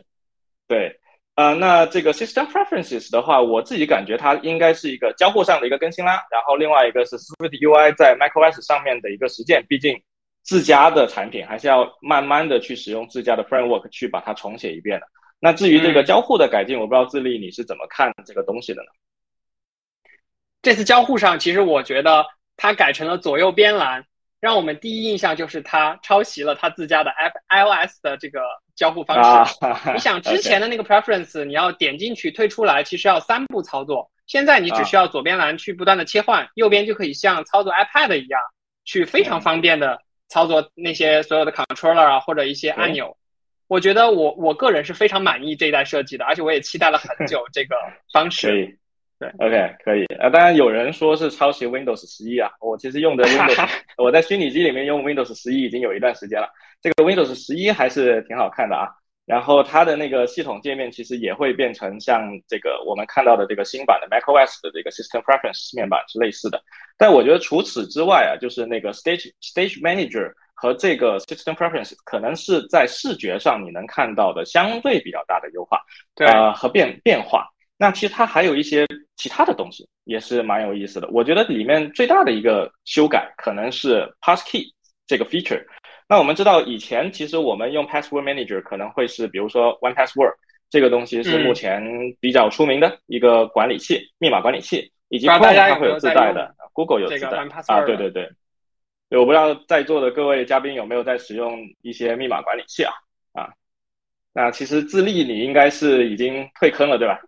对对对，我我一年前就从 One Password 退出来，然后现在是主要在使用 iCloud 自带的这样的密码管理，还有那个 Chrome 里面同步的这个密码管理，我觉得已经够用了。对对对，那智利你就有福了啊！苹果这个功能简直是为你量身定造的，好吧？以以及智利是呃混迹币圈和这个链圈多年的一个人啊，所以你的那些各种各样的钱包应该有一大把。那其实你应该很多年前就已经体会过啊，体验过使用钱包登录各种各样的这个加密服务的这个流程了，对吧？对，很繁琐。那我繁琐，其实还好哎，因为呃，现在我我先说吧，这个 macOS 的这一次的更新，其实它不仅仅是 macOS 了，其实它会用到 iPadOS 和 iOS，只要你能够用 iCloud 的地方，就能使用 Passkey。它的原理跟你用加密钱包去登录和 connect 其他的 network 还有服务其实是类似的。OK，它底下的原理是一样的，只是说你会觉得繁琐，可能是因为呃，当我们使用纯文本的密码去登录的时候，我们只需要记住一个密码。对吧？那如果你用 password manager，那你可能就记住那个 master password，然后剩下的超级密码。对，OK。但是当你使用钱包的时候呢，你实际上是生成了一对公钥私钥啊。我们可以认为就有点像是一张物理的卡。实际上，它在官方文档里面也说了，你可以使用类似于像银行的 U 盾这样的物理的方式去存这个东西，也可以是使用像嗯，I don't know，就是钱包那样的方式去存这个东西啊。如果是选择钱包的方式的话，那跟 iCloud Keychain。就是完美契合的了，你什么都不用做，那这个 Apple 已经全部帮你做好了。所以这个东西呢，其实它存在已经很多年了啊，它并不是苹果自创的一个东西。但假设说通过苹果在苹果生态里面去把这个东西推进并且成功了，OK，那么以后就没有 One Password 什么事了，对吧？就苹果的全家桶用户就有福了，你所有的设备上你都不用去记密码了，只要一个超级密码就可以。呃，你说的超级密码是钱包那种助记词吗？不是，就是你的脸，你的脸啊，还有你的指纹。呃，OK OK，呃，也也可以，也可以用你的呃那个 Face ID 或之类的，在苹果生态里面可以去作为你的呃 Master Password 的一个认证，呃，也可以啊。当然，那个钱包的问题其实还有一个，就是你你的私钥是没有办法云同步的。但是苹果因为它有 iCloud 基券在，所以它可以帮你去做 iCloud 全家的云同步。所以在苹果这里。其实这个体验会好很多，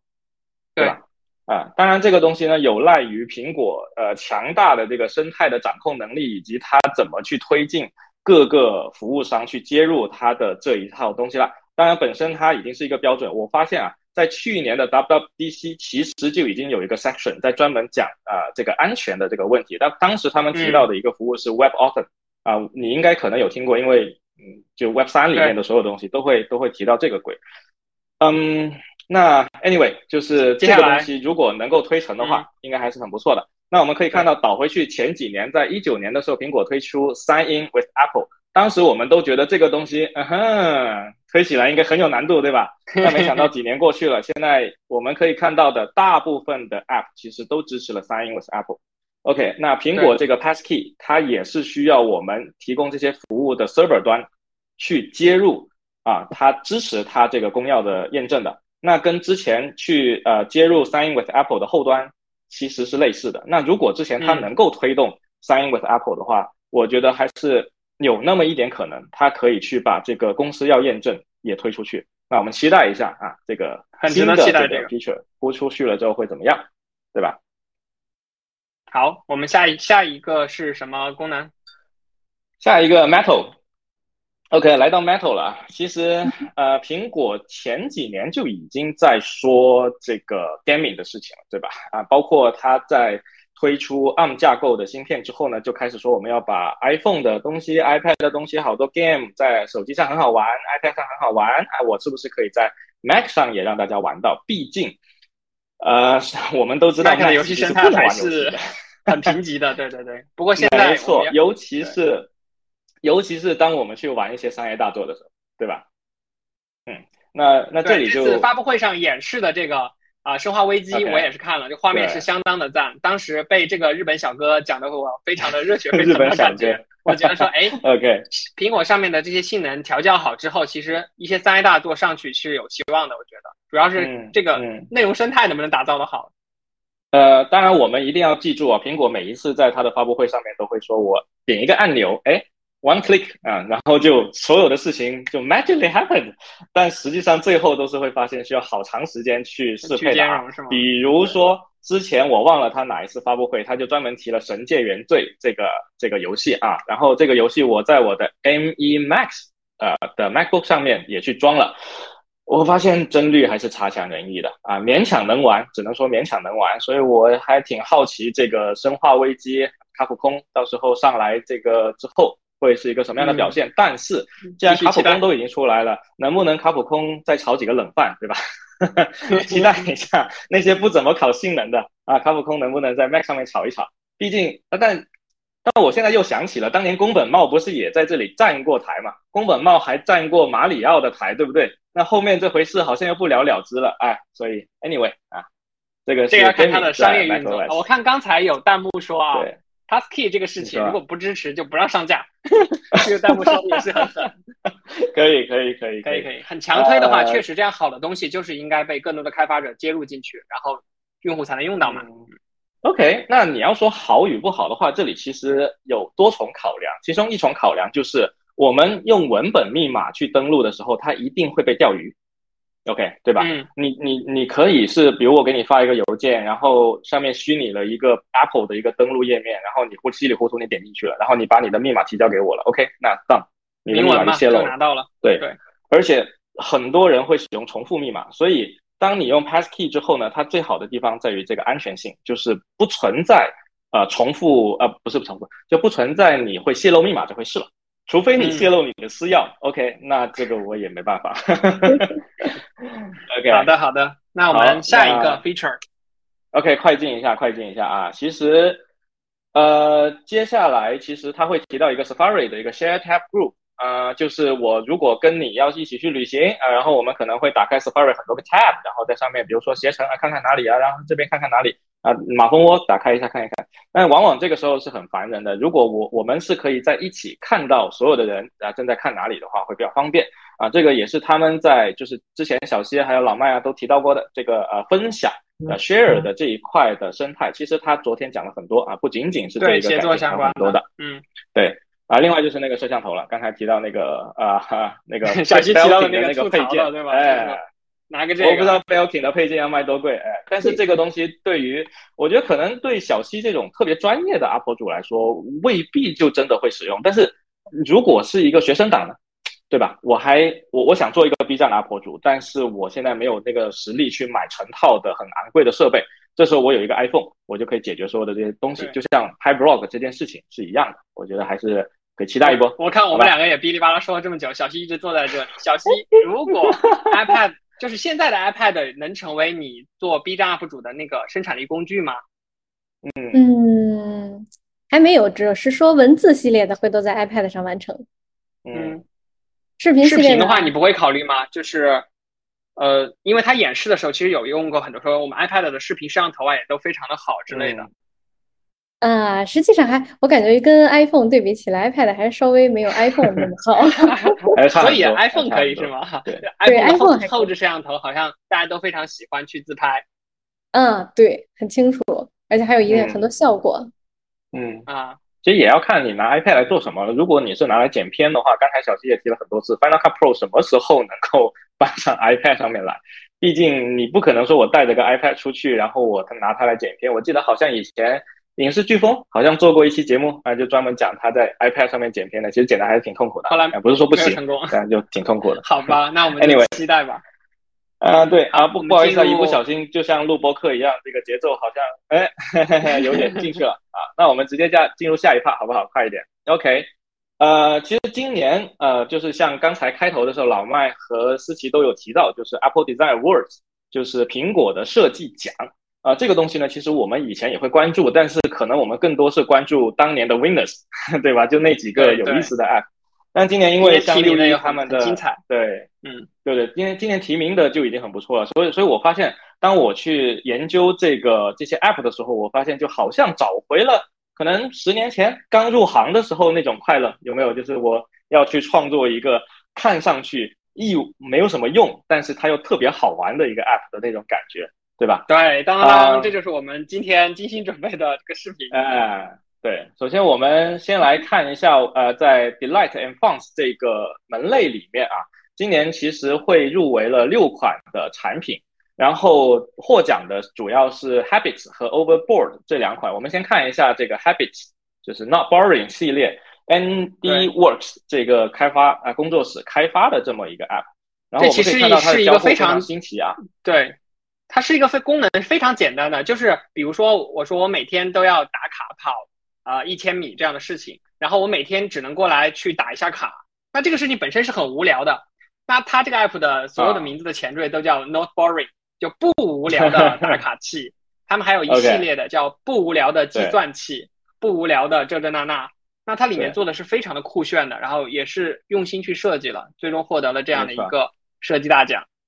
没错，我觉得像 Not Boring 系列，Andy Works 他们其实在早前已经做了好几个 app 了，像你说的那个 Weather app，然后呃 Calculate Calculator 还有 Timer，其实都做得很不错。他们的官网有一句话写得很好，就是说我我是要做一个像做游戏一样去做一个 app，然后呢，我们整个 app 没有任何的 button。就只有 swipe，然后你就不停的滑，然后只有手势你 tap，对，就 just swipe and tap，然后可以获得一个签到。没错，我们可以看到它其实用到了啊，来到第二，现在正在播放的这一个 app 是一个非常有意思的独立游戏啊。听说这个 app 的，听说这个游戏的时候，其实它还没有正式发布。那个时候我是看《攻壳的聂俊》，对，叫《笼中窥梦》，它的英文名字叫 Monkey。也是由我们中国籍的两位呃大学生啊开发的，他们在 NYC 就学，然后这个游戏其实是他们的一个毕业设计啊。当时这游戏做的太棒了，它就让我想起当以前的那个纪念碑谷那样的视差的错觉。没错没错。然后非常推荐大家可以去试一下，叫《笼中绘梦》，这是一个笼子。对。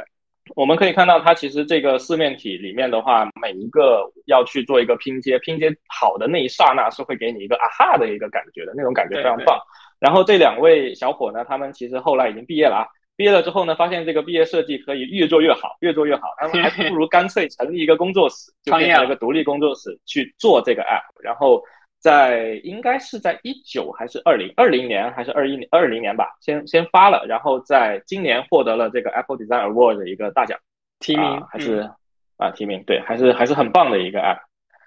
对，好，所以这个是我们在呃 Apple Design Award 里面看到的一些比较有意思的 app。其实我们两个是把所有的这些 app 都去玩了一遍，每个都很棒。最后我们精心挑选了这两个。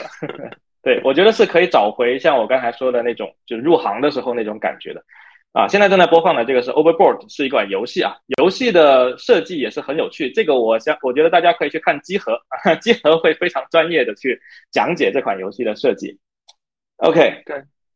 那以上是 Apple Design World 的这一个部分，然后最后我们再聊一个非常小的部分，这个部分呢很有意思，就是它在 WDC 上面几乎是没有怎么露面的。但是，而它大家已经期待很久了，就是我从上一次发布会就一直在期待 Apple Glasses 这件事情，就是什么时候这个眼镜对不对能够发布出来？Google Glass 没有做成，Apple 是不是可以把它搞成呢？所以这次有没有窥到一点点小的玄机？啊，那不是，那不止一点半点，我我正好正好我们我们上个月其实刚好那个 Google I/O 它。呃，发了之后，我们是录了一期播客，有讲到 Google 在最后发了一个 Snake Peek 的一个眼镜啊。我发现今年这个 WDC 有很多 Snake Peek，不知道是不是从 Google I/O 学过来，好的不学是吧？那个把那些什么 Later Next Year 的东西都今年拿出来讲了，这个希望不是愚人节彩蛋啊。对，那你讲一讲那今年的这个。呃，主要是 ARKit 六的一个更新。ARKit 六的话，其实大家可以去那看那个 WDC 的 section，现在是可以预约的啊。它会有专门的几节课去讲今年 ARKit 的一个更新带来的一个更新，主要是 4K 的一个渲染。OK，这个 4K 不是说你当前这个 capture 的那个 object，就是中间那个 object 的渲染，而是你的背景也可以用 4K 来渲染了。我们知道以前。最早 Google Cardboard 可以用手机塞进你的那个纸盒里面去看，但是看多了你会晕。它有两个对，就这样塞。没错，没错。它有两个很重要的点，一个是你的分辨率不够，另一个是你的刷新率根本跟不上。那今年它加入了 4K 和 HDR，那么我觉得在画质上是一定会有一定的更新的啊，会有一定的进步。然后它一啊还是提供了那个 Room Plan 的这个功能，就是你可以使用你的手机去扫描你家里，然后它会自动用你扫描的成像去做建模。那这个东西它就不是单纯的靠你那个手机的二 D 成像去建模了，它是有 LiDAR 的，所以我们需要用一些比较新型号的手机或者是 iPad 啊。这个 LiDAR 其实也发布了好几年了，所以我估计大家现在的手机应该都有了。那么我今天去看到那个 Input Magazine 里面有一个啊叫 Raymond 的同学，他就提到。呃，苹果其实它一直很擅长做的一个事情就是，呃，虽然这个东西它不一定是我原创的，但是我拿过来了之后，我可以把它做成业界最好。啊，比如说回到当年施乐帕克的鼠标，这个有点古老了，对吧？这可就 iPhone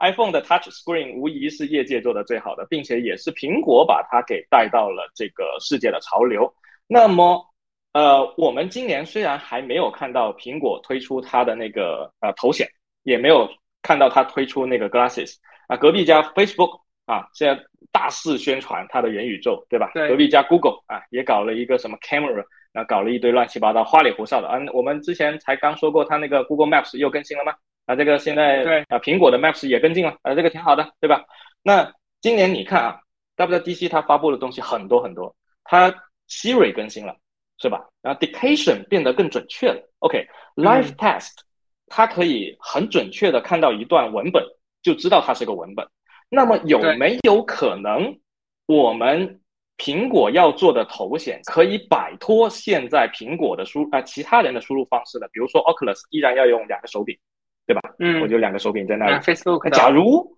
我不需要用这两个手柄了，那这个交互方式会是什么样子的啊？是不是？那就是 AR 的增强现实嘛，就是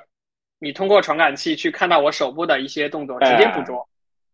手部也是一种做法，如果它有 LiDAR 的话，也未必不可。但是手部会很容易变成我们最早的时候那个 Lip Motion，我不知道你还记不记得，会非常非常糟糕。呃，但我不太确定啊。我们可以想象一下，如果它的 Dictation 做的很准确了，我可以用声音就告诉 Siri，你到现在给我做一个什么事情。如果它的 life Test 做的很准确了，我的菜单其实我眼睛一看过去啊。然后我定住它看三秒，OK，那它菜单就被点击了。那我不需要用我的手，也不需要在空中去点点点，对吧？那那样挺奇怪的。嗯。然后再加上呃，Share Play，啊，Oculus 好像是只能投电视的。你你在玩的时候，我在旁边是不能跟你一起玩的。那如果 Share Play 可以在这里面，我们两个人各带一个头显，或者是呃带了头显之后用手机跟你玩等等之类的。再加上 Apple Maps 的 3D，再加上 Metal 三，再加上啊 Mac 也可以拿来做游戏了。再加上它的 M2 芯片越来越好了，对吧？感觉有一场大棋要下。哎，我就想听你讲这句话，这句话不是我讲出来的。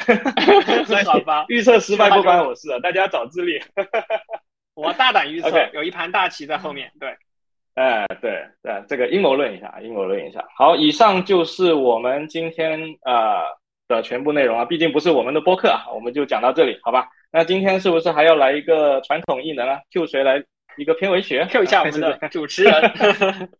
呃，OK，Q 一下主持人思琪，好吧？好，好，好，那麻烦我们的房管把这个镜头切换一下。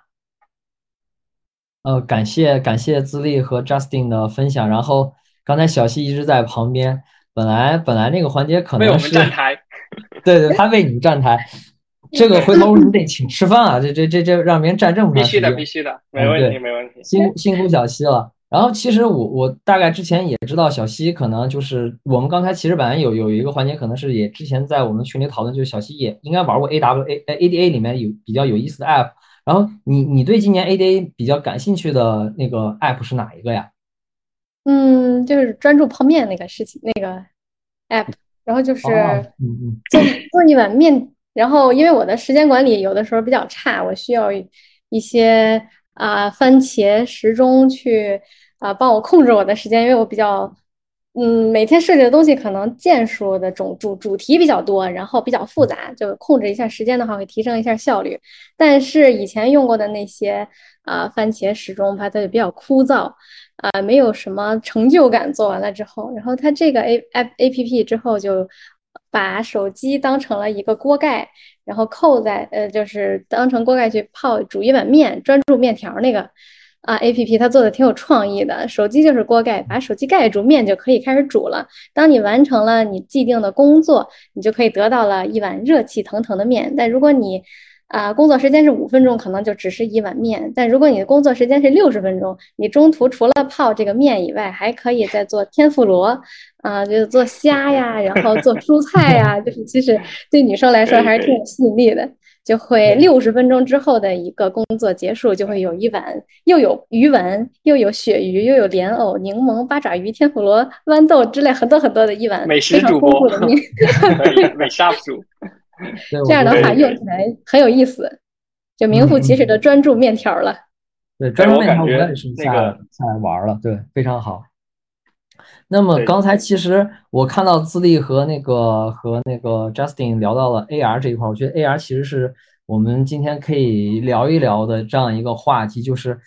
Apple 到底在下什么样的一个大棋啊？我我我其实。呃，用用我个人的意淫的角度去去看一下这件事儿，我我我其实，因为我其实也是从嗯去年的年底吧开始去了解这一块儿东西，然后我也想听听各位的意见，我说会会有些我的输出吧，就是其实去年 Apple 在它的 WWDC 上会提出一个叫 Object Capture 这样的一个能力，是扫描一个物体，对吧？然后马上马上建模。今年他提出了一个这种 room plane 的这个东西，其实我理解是一个环境扫描的，可以可能是 environment capture 这种东西，就马上会把这个周边的环境去搭建好，然后到一个虚拟这样的一个状态。这个其实一看就很适合眼镜上用啊，对吧？这这这这一看就是一种很很有那种感觉的，对，而且。对，而且其实我觉得还有一个事儿，就是特别我们都知道，Apple 可能它不是一个爱堆硬件的一个这样的一个公司。小西应该是非常了解，就是它可能会在它现有生态下玩的特别好的性能就好。但是今年在这个状态下，我们看到 Metal Three，然后还有 M 二的出现，就是其实不太像 Apple 可能应该在今年这个点儿发力的，但是他们还是在努力的去做这件事儿。而且虽然我们可以看到，可能 M2 加 Metal 在这个 Apple 设备上可能跑分看起来。或者说有点过剩，觉得好像有点多余，好像不是很很明显。但是想一下，这个设备如果到了一个 VR 或者 AR 的一个头戴设备上，这个算力是不是刚刚好？对，或者是它就是为了去做那个事儿去做的这样准备吧？我觉得从这个上面去看，可能 Apple 是在布局一个未来的一个硬件的一个基础吧。我觉得这是一个特别特特别有意思。虽然可能这个东西 M2 或 Metal 在 MacBook 上可能不是一个什么呃值得值得。怎么样？就是说特别让人兴奋的事儿，但是想想未来，我觉得嗯，好像好像我们可以可以期待一下，对吧？而且其实我我发现，其实就是刚才自立和那个 Justin 也说了 AR Kit 的一些东西，就是其实今年 AR Kit 这本身的东西，你说它的亮点，我觉得可能有，但是它的小细节不在那块儿。Apple 很适合很擅长做一些小的细节，就是第一个是就是我今天也看了所有 Session 的一个介绍，就是。嗯，今年 session 里面有一个介绍是说，就是我们知道那个呃，去年还是前年时候，Apple 有，呃，有介绍一个新的 U1 芯片，就是 UWD 那个，就是可能根据方位感应的这样一个东西。然后它今年做了一个 feature 是说，就是我通过 U1 芯片，我也能能能和 AR 结合，就就它类似是说，比如说我可能用一个 iPhone 设备或者有个眼镜这样的完以后，我通过这个设备我就可以定位到你你在哪，而不是用。这个视觉上去去去定位，这种话其实我还蛮期待，可能它会不会有什么好的玩法？虽然我不太，我我现在还没有想到会有什么玩，但是我觉得这种通过定位去去模拟的话，呃，会不会有什么比较新颖的创意？这可能看最后我们的产品层面有有没有谁能玩出来比较好的。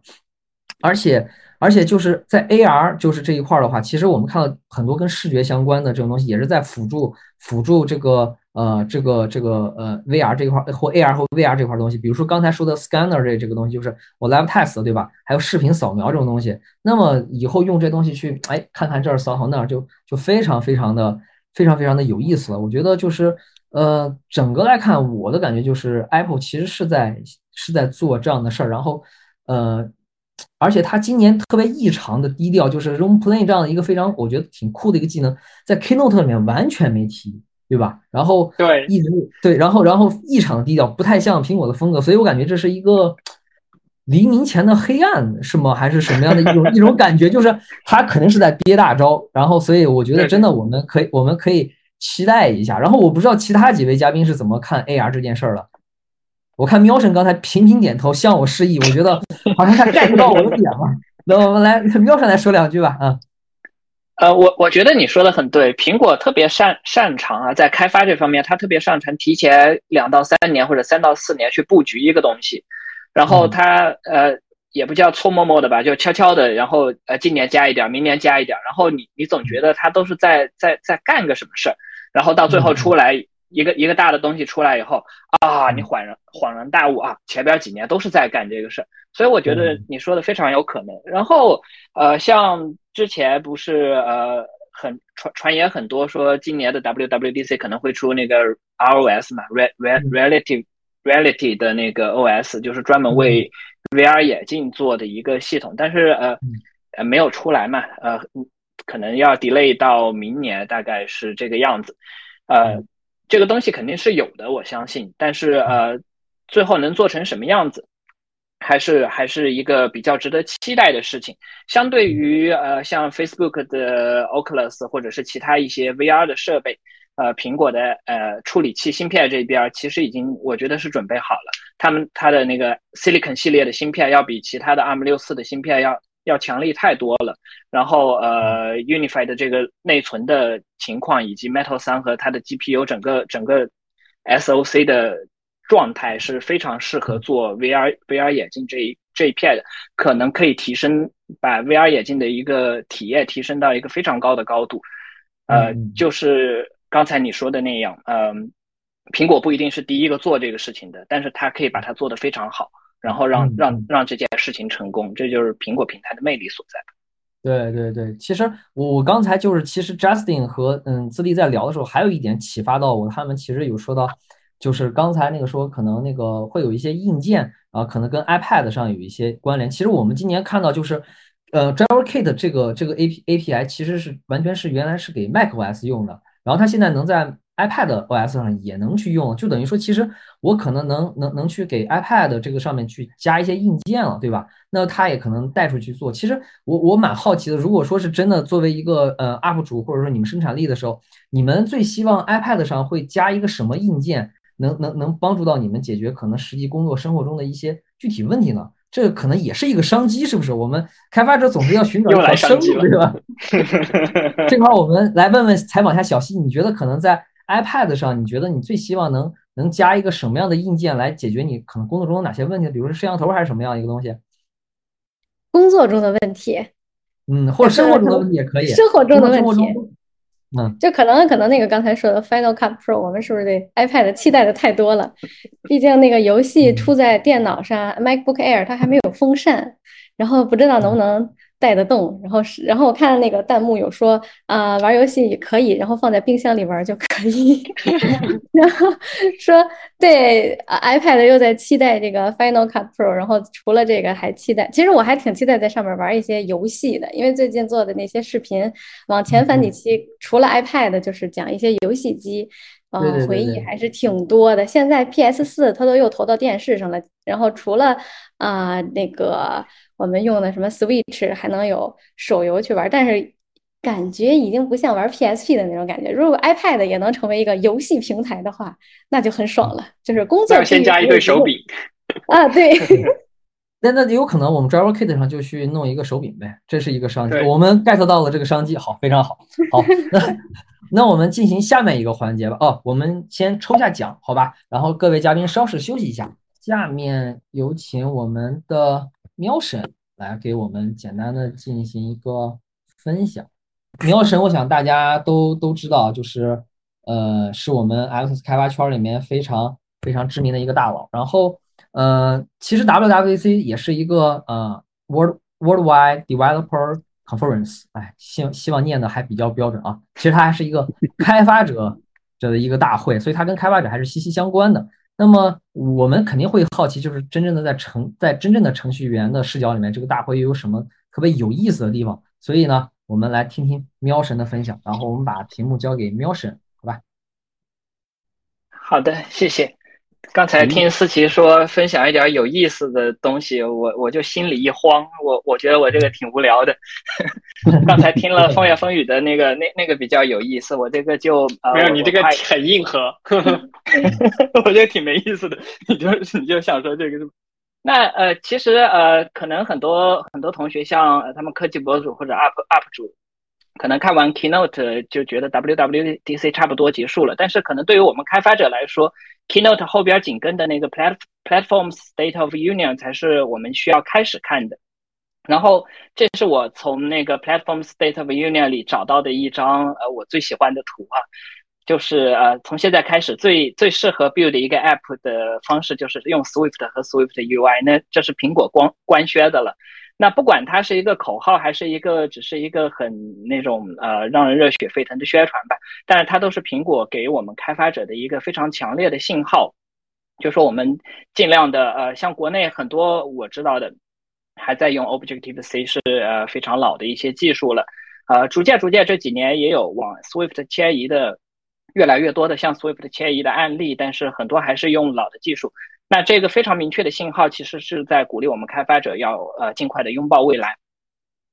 那对对开发者来说，Swift 每年 WWDC 我们看什么？这是一个呃非常值得去想一想的问题。那每年的 WWDC 可能有超过呃可能有超过一百多两百场的那个 session 视频，然后最近两年有持续一周的数码聊天室，可以去跟 Apple 的呃。呃，工作人员一对一的去交流，然后有一些 lab 去可以拿你的产品去向他们询问应该要如何改进。那这一年还有很多的 online tech talks，那有非常非常多的技术细节。但是不幸的是，我们作为一般的开发者，可能需要支持的操作系统可能是往两年两年前移。比如说今年是 iOS 十六出，那比较好的情况，我们从 iOS 十四开始支持，甚至很多的从 iOS iOS 十三或者十二开始支持。那一般来说，这些技术细节可能你需要两年以后才能用到。呃，你现在去着急的去补他们去或者去看它，意义不是很大。那相比于技术的细节去死抠的话，可能影响作为一个开发者来说，影响我们的职业生涯，或者像刚才说影响我们的收入的，呃，可能更多的是平台趋势，它能决定我们两年以后的平台的情况。呃，那从我的观点来看，我这一年的 WWDC 我看到的是两件事情，这个趋势，对内的话叫做继续整合，对外的话叫做持续开放，是什么意思呢？对内从 WatchOS 和 tvOS 开始，其实这个对内的 Apple 对内的持续整合就一直在发生，像近年来把呃 iPadOS 和 macOS 可以说弄得越来越像，今年也有很多的 feature 让呃 iPadOS 更。更趋近于一个桌面级的体验，然后呃有一些开发工具的整合，然后对外的话和呃以往的姿态，那当然从呃以往来说，我们会觉得 Apple 是一个封闭的平台，它自己的硬件、自己的软件，呃去打造一个更好的体验。那和以往的这种姿态相比，我我看到的是它现在更注重厂厂商之间的合作。去和一些呃大厂去一起推动行业的标准，啊，那对内具体来说，呃，不仅有平台间的整合，也有平台和工具间的整合。像平台之间的整合，像刚才说的 iPadOS 和 macOS 这样，以及呃 WatchOS 和 iOS 可以共享 widget 这样。那平台和工具之间呃的整合的话，呃，就比如说像 Xcode 的一些特性，不管是在呃 iOS 平台还是 iPadOS 平台，都可以去呃。用同一套的开发的方式来去呃做一个呃开发体验的改进，呃，比如说 Swift，嗯，今年新加的我最喜欢的一个就是正则表达式，其实在很多其他的语言里已经有了，并并也不是什么新东西，但是很有意思的是，它用呃 DSL 的方式，可以让我们用用很直观的方式来呃写出一个正正则表达式。这可以看作是呃前几年技术的一些积累吧，正在逐渐的变现，让我们的开发更加的方便。比如说像 Result Builder 这样的呃在正则表达式上的应用。然后呃 Apple 很明显的可以看出，他们继续在非常以非常非常大的力度投入 Swift UI，不仅是呃刚才风月风雨说的呃 System Preference 用 Swift UI 重写了，然后把贴器，贴器其实也是 Swift UI 的一个东西，然后移植到了 iPad，这些都是呃用 Swift UI 这一套在平台间整合和平台工具整合之间的跨平台的工具，才能很快速的来实现。Swift UI 加的一些新特性，比如说 Navigation Stack 和呃 Stack 和自定义的 Layout，和刚才的呃说到的呃像 Excel 表格那样的 Swift Charts 这个新框架，呃。都是用非常小的开发代价，就在不同的平台上完成了这些框架的导入。那特别是像自定义的 layout，可能也会和今后的 VR 眼镜啊这样的一些新的设备来进行一个互动啊，就是说用呃新时代的 UI 的开发方式来做新的 app。呃，另外比较感兴趣的是 Swift Package Plugin 的，这个是纯粹开发者的一个东西了。通过插件的方式，呃，去重新重新定义或者是改善自己的编译流程，比如说在编译的时候进行一些代码的呃格式的改进啊等等。呃，widget 和 app intents 也是打通了不同的呃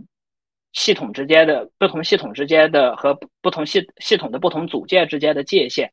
State Manager，嗯，从在 macOS 上和呃 iPad OS 上的呃同样的一个表现。那其实是呃，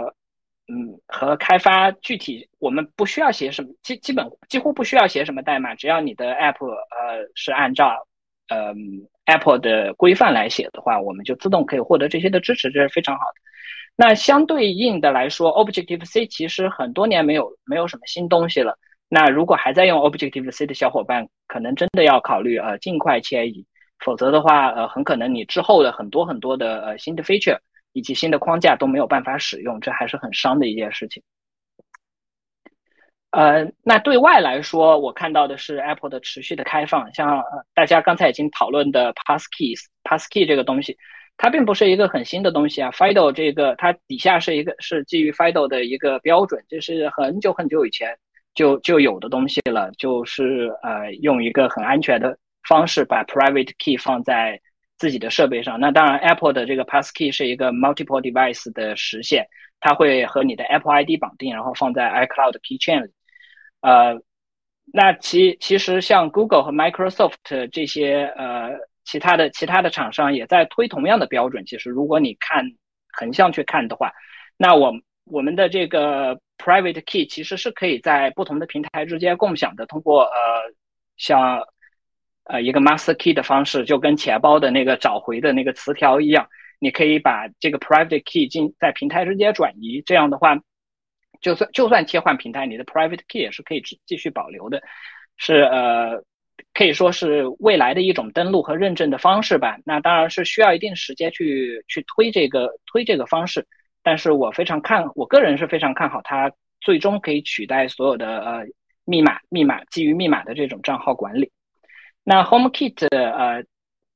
这次这次呃刚才的分享里面没有嘉宾提到，但它底下也是一套共共享的一个呃标准叫 Matter。那以前是 CSA 和 Z 或者叫 ZB 的一个这个行业标准的联盟来提出的，呃，让你的家电。不管是哪个厂商生产的家电，都可以通过 HomeKit 和或者是其他平台上的呃类似的东西，呃，一起协同工作，创造一个良好的体验。那另外像 MapKit 和 WeatherKit，不仅是不仅仅是在写 App 的时候有 native 的东有 native 的一套呃接口可以直接使用，那它同时也提供了呃基于 RESTful 的 API。不管是你是做 Web 的 App，还是做其他平台的 App，或者是你有需要的话，你是可以通过 API 的方式，通过网络请求的方式来进行调用的。呃，这其实是一个很有意思的变化，加上 X Xcode Cloud 的 C C I 持续持续集成的一个呃服务。那我看到的就是，呃，Apple 从单纯的，比如说 iOS 的 SDK 的 provider，或者是我们写 App，它进行 review 的这样一个 reviewer 的负责人，正在转型，转型到什么呢？转型到一个 developer service，或者是增增值服务的一个销售商这样的一个感觉。那这个事情其实是从 CloudKit 的时候就开始的，我们呃付一些钱，然后可以用 CloudKit 的数据库去呃简化开发的方式。那同样的，在 WeatherKit 上，我也看到了类似的做法，呃，而且是一个用一个比较低廉的价格来提供这样的服务。那可以说，相比于相比于以前，苹果现在可给我的感觉是更重视个人开发者。那另外一个很有意思的改变就是，呃，今年的 Sample Code，呃，是这个 Food Truck 一在 Keynote 和那个。Platforms State of Union 里已经出现过很多次，它的 source code 是完全 open source 在 GitHub 上的，而不是像以前的说你 download 一个 zip 包啊，然后去看。那其实你可以看到苹果的工程师是怎么一个一个 commit 去提交的，是怎么去完善这完善这一个项目的。可以可以看到开始使用 GitHub 这样更公开的东西来做他们的呃源码的管理。那呃最后分享一点点我。我看到的技术细节吧，因为准备的时间很短，然后能玩新 SDK 和新的 Xcode 的时间和 iOS beta 的时间也很短。呃，这些细节的话是我觉得是可以看到趋势的一些细节，可能不是很完整啊，个人关注的。首先是呃，当你如果在你的源码里用到了 Swift concurrency 的东西的话，呃，在 S 呃新的 Xcode 里会直接提默认提供 Sendable 的警告。那其实这是越来越复杂的开发所导致的需求，需要越来越好的工具。而后续版本像在 Swift 六里边会有更严格的线程安全检查。呃，如果你使用了 concurrency 的东西，但是没有没有这样的呃线程安全，没有做到线程安全的话，那它现在会给你警告，你有大概一两年的时间去慢慢的修这些警告，在呃迁移期间能够呃做得更好。那现在其实就是在 concurrency 的一个迁移迁移适配期，呃 concurrency 可以 backport 到 iOS 十三开始，而且大部分的 UIKit 或者是 Swift UI 的相关的 API 都已经。标记了呃 main actor 的主线程，那呃其实跟着这个 sendable 的警告来修这些错误，可以避免掉很多的 crash。那需要注意一些细节，比如说可重入、可重入和完全的理解线程模型，可能才能写的写的比较正确的代码。另外，像 Swift UI 的 list，呃，在以往的版本中，它是基于 UIKit 的 UI Table View 的，那现在呃。这个从从 iOS 十六开始，它不再基于 UIKit 的东西了，而是一套完全自己呃新实现的东西。那作为 List 作为一个最最常用的组组件啊，呃，这种变化是非常值得关注的。它是不是意味着苹果正在呃逐步逐步把底层从 UIKit 或者是从 AppKit 的呃踢出来？那这样 Swift UI 在将来会不会变成一个呃能够跑在苹果平台之外的？呃，一个 UI 框架，这是值得观察的。那新的 Stack 呃 Navigation Stack 的导航，给可以给我们提供更好的 Deep Link 的呃一个支持吧。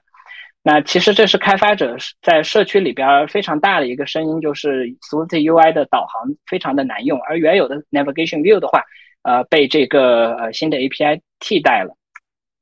那之后是 Bitcode 的弃用。我自己的项目或者是我们公司的项目，其实根本就没有启用过啊。那有今天的那个，像微博上有一个很有很有意思，微博还是 Twitter，我不记得了。有一个很有意思的话，就是你需求一直拖拖拖拖到最后，这个需求就没了，就就就挺好的。本来是需要你开发者去支持 Bitcode 的，但是现在也也不需要了，这就很开心。啊，那最后一点点的迁移心得啊，就是呃，我花了一点时间，很容易的把我们公司的 App 从呃，iOS 十五和那个新老的 Xcode 迁移到了 for iOS 十六和新的 Xcode。那新的 Xcode 给了我更好的呃一个环境吧，build 的时间就是编译的时间，clean build clean build 的时间，呃，几乎是降低了百分之二十。在我什么都没干的情况下，我原来可能需要十分钟，我现在八分钟就编完了。那比如啊，我们的没有那么慢，其实，但是但是就是呃，就非常惊喜嘛，我什么都没干就就莫名其妙的变快了。那也有人说是老版修好了老版本 Xcode 的 bug，那大概是吧。然后就是在在做 View debugging 的时候有 Swift UI 的支持了，就说明苹果真的是在 Swift UI 上花了非常非常大的力气来做周边的这些支持，不仅是我们最后用户能看到的，而且对开发者来说会有更快的一个呃更好的一个开发的方式。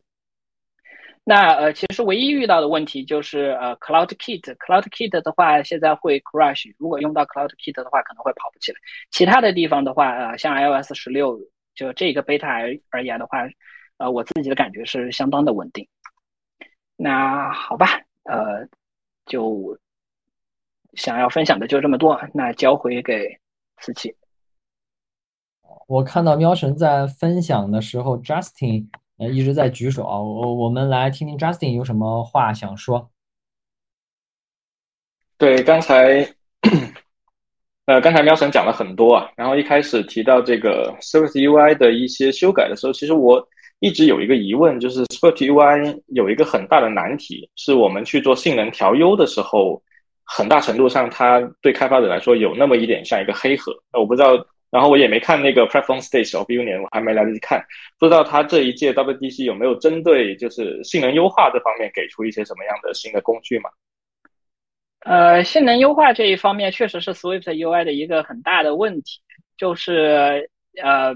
如果你写的不好的话，就很可能你改了一个 state，你会有很多很多的 UI 都都需要去 refresh，这是这其实是最大的问题。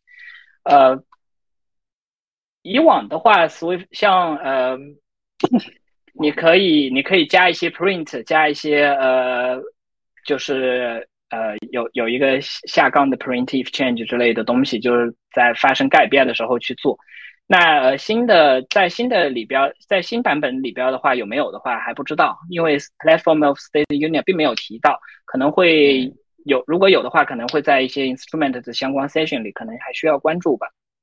嗯，OK。然后刚才喵神提到那个，呃，新的那个 list 不再依赖于 UIKit 或者是 AppKit 去实现了，我觉得听上去还是挺好的一件事情。我至少想到两个比较好的一个点，一个是我们 macOS 上面的 AppKit，呃，已经是一个被 abandon 多年的一个东西了，有一点像 Objective C。我不知道怎么形容，但但它有点不太一样的地方是，毕竟它还是要做 UI 的，对吧？Objective C 其实已经很成熟了。那假设说后面 Swift UI 的趋势是直接把 AppKit 和 UIKit 抛开，我自己用 Metal 去实现一个 UI 的话，除了说呃能够跑在更多系统上之外，还有一个点是我想到会不会它可以直接更好的去对 Swift UI 做一些性能优化？因为如果我必须把它转成 UIKit 或转成 AppKit 的话，呃，无论我这个代码怎么写，它一定是很别扭的，对吧？但如果我直接把它用我自己的实现去渲染出来，搞不好还能够一举解决之前的性能问题呢。啊，我不知道，我这抛个脑洞就讲一下，对，是有可能的。呃，这个基础其实是在于，呃，像 UIKit 把它呃就 list 替代 UI Table View 的话，其实难度并不大，因为呃。它底下其实已经是呃 attribute graph 在描述，然后就是差一个渲染的问题。然后今年的 Swift UI 的话，呃，加入了多多栏的那个 list，就是呃像呃怎么说呢？多 tab 的那种吗？对对对对对，多多个 column 的那个那那种的 list 的方式，就就是就替代了以前的 Swift UI 的 table。table 的话，以前只有在那个。呃，macOS 的 Swift UI 上能用，那其实其实也是一个整合吧，呃，然后在下边用自己的方式去做渲染，确实可以绕开绕开一个一组 wrapper，性能上会有一些提升吧，理论上来说。嗯，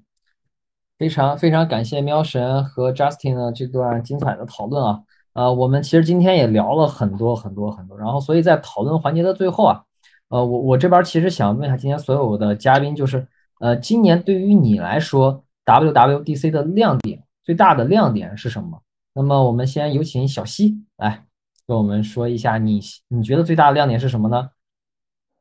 就是今年 WWDC 的感受，就是苹果对于这个生态就越来越完善了，嗯，所有设备之间的共享、协同跟无缝衔接都挺种草的。例如以前协同工作大部分时间可能都在各种不同的 APP 上，然后苹果也构建了一个相对完善的协同工作场景，啊，然后这个随时随地都可以处在生态的闭环里，而且不光是这些，这次 Apple Pay 的整合啊，HomeKit 的整合，还有 CarPlay 等等。苹果就像想树立一个行业的标准，把方方面面的行业都融合进苹果的生态里，确实感觉是苹果要搞一个大事情。然后最喜欢的那个新玩意儿，我可能觉得那个一键抠狗，就刚才说过，就开个玩笑啊，就是很很实用。嗯，日常生活中应该会用的比较多，这个抠图、抠字儿什么的，挺喜欢。这次 Safari 中还能支持那个 Passkeys，然后在跨平台支持的基础上，实现完全不使用密码，使得你在啊用 Face ID 登录或者 Touch ID 登录，然后钥匙串还能备份在 iCloud 中，就你在各种苹果设备上都可以登录了。我觉得这个改变登录体验应该是很棒的一个开始。啊，无密码认证。标准苹果这次应该是一个第一个开始使用的，啊，这个就比较期待了。还有 iPad 这次连接起 macOS，非常期待后续啊可以推出近似于桌面级应用的出现和体验。嗯，看出小西对 Final Cut Pro iPad 版的 Final Cut Pro 的执念了。我们希望他能早日用上这款 App。然后，那我们下面有请喵神来说说他今年。眼中 WWDC 二最大的一个亮点吧。对于我来说，最大的亮点就是编译速度变快了好多呀！我的划水时间又增加了。啊，不是划水时间变少了吗？啊，增加了，增加了。BIE 是要等的呀，不用等 BIE 了就可以更好的划水。牛逼，是这样的。好，那我们下一个交给 Justin。啊，OK，今年 WDC 的内容很多啊。去年其实我们录过节目，然后说去年那期其实看得快睡着了。今年其实给了好多好多东西，然后呃，包括我们刚才聊的那些内容，其实新的那个 Lock Screen 我今天也体验了，感觉还是蛮不错、蛮有意思的。以前我会经常换壁纸，那现在可以不用了。我我直接换那个 Emoji 的那个类型的壁纸，它可以在那么多个 Emoji 里面去组合出各种各样的。壁纸效果出来，我觉得光这个其实就已经足够去做一个 app，对吧？然后我在观看 WDC 昨晚看那个白头发帅哥啊，无论是抠图啊，或还是干嘛的，其实我我我会感觉到啊哈那一瞬间，其实更多是在 desk view 演示的那一下，因为他就用一只 iPhone 就展示了两个完全不同的视角，这里面涉及到超广角的硬件实力。涉及到我这个广角在最边边的里面被它变形了之后，如何使用 AI 和算法去把它给还原成一个更模接近于垂直视角的一个视图啊？苹果在硬件能力和软件能力的实力是毋庸置疑的，所以我就啊看到 Desk View 的时候，我会觉得有一种啊 My Blowing 的感觉。对，嗯，那我们来听听资历，他觉得最大的亮点是什么呢？资历的麦克风记得开开哦。好了。呃，我觉得最大的亮点其实是两个，一个是从用户的这个视角，我特别期待这个 Passkey，因为我这个是一个每天我在登录各种设备、登录各种网站和服务的时候都会用到的一个功能。然后我以前就重度依赖这个 iCloud 里面的 iCloud Drive，现在这个要钥匙串功能，现在有了这个 Passkey，可能功能会更好用，很实用。另外一个呢，就是 Swift UI，因为我一直而且是那个 macOS 上的 Swift UI，我一直比较感兴趣的是在 macOS 上面去开发 App 嘛。那我觉得下一款 app 可能会大举使用 Swift UI 来做它的界面，可能会甚至可能会把 iOS 一起就做好了，就只用开发一次，然后就全部做好。所以这个是我比较期待的。有点太天真了，肯定有很多坑啊，就跟 W WKWU 一样。我觉得还好，有机会，有机会。趋势趋势，对 你不要 target 到太早的那个版本就好，十四开始。那那我们最后来听听老麦，他可能觉得今年心目中 WW 最大亮点是什么呢？我其实还是对 iPad 的期待吧，因为呃，对于我们这种爱折腾的人来说，其实能够有一个新的这种所谓的叫办公的移动办公的模式，或者说能够有这种一次性解决一所有问题的这种产品，对我们其实是特别特别痴迷的，就像以前玩这些老设备一样，所以。呃，像当年玩 PDA 啊，包括这个类似于这种什么呃 WebOS 这 Pad 之类的，这些都是都是在追求这种感觉。但 iPad 之前其实每一代都会给你留一些所谓的这个要不完善也好啊，或者说有很大的这个希希望，但是拿到手之后发现还是会 会会会搁置在一边，然后每次上班的时候、工作时候还是要回到 Mac 电脑。所以我期待这次能够真正让我。尝试着脱离 Mac 电脑，然后就用 iPad 来完成一些日常的管理工作呀、创作工作呀，对吧？这些这个日常需求，啊，我我我还是就是至少目前来说，对这个东西是特别特别特别特别感兴趣的啊。等它的那个新硬件和新系统吧，应该到九月份，我觉得我会会去做一次实践吧，看看行不行。嗯嗯嗯嗯，其实我我也蛮期待的，希望等啊九月份的发布会完以后，我们用到正式的系统，看看这个生态里面到底有没有什么。带给我们眼前一亮的应用和一些场景，好吧？那我们我们今天进行我们的第三轮的抽奖，然后请我们的房管呃也配一下我们的这个抽奖的相关的东西。我来简单说一下啊，呃，这是我们今天四轮抽奖中的第三轮，然后奖品分别是 Apple 的环保书包，然后还有少数派的 Megastone 无线充电器，呃。这个 B 站直播间上是有一套，然后微信视频号直播间有一套，然后大家在弹幕里输入 WWDC 二二，然后不要有空格，大写，然后输入，然后那个微信视频号的同学可能需要在左上角点一下钱袋子即可参与抽奖。然后呃，这时候我们的呃房管同学应该是把这个呃相应的东西已经打开了。然后呃，如果中奖的话，请记得联系我们的同学，我就是玉姐，我摊牌了。然后同样还是这个 MagStone，我们可以让老麦再给我们讲讲这个奖品的故事，好吗？对，这个其实呃也是一个相当于复古致敬的一个产品，因为我手里拿的这个呢叫这个叫叫叫 Touch 动啊，就是呃中文名字叫点金石，然后它其实是真正第一个实现这种商业化的无线充电器啊，所以它其实本身这个造型就是这个样子一个斜面，然后一个圆柱，当时就是我们这些这个痴迷于 WebOS 的用户就很喜欢这个产品，但是呃后来其实没有人再去做这个形态了，所以我们。就想说有没有可能把它这个在苹果的这个呃 MagSafe 生态里面把它复刻出来，然后呢刚好呃去年苹果推出了它的这个相当于官方认证模块啊，然后我们就跟这个供应链呢就是去一起商量说有没有可能把苹果的官方认证模块跟它这个设计造型结合在一起做一个呃就是外形复古，但是其实又是一个最新最新的这个这个这个芯片的这个充电器，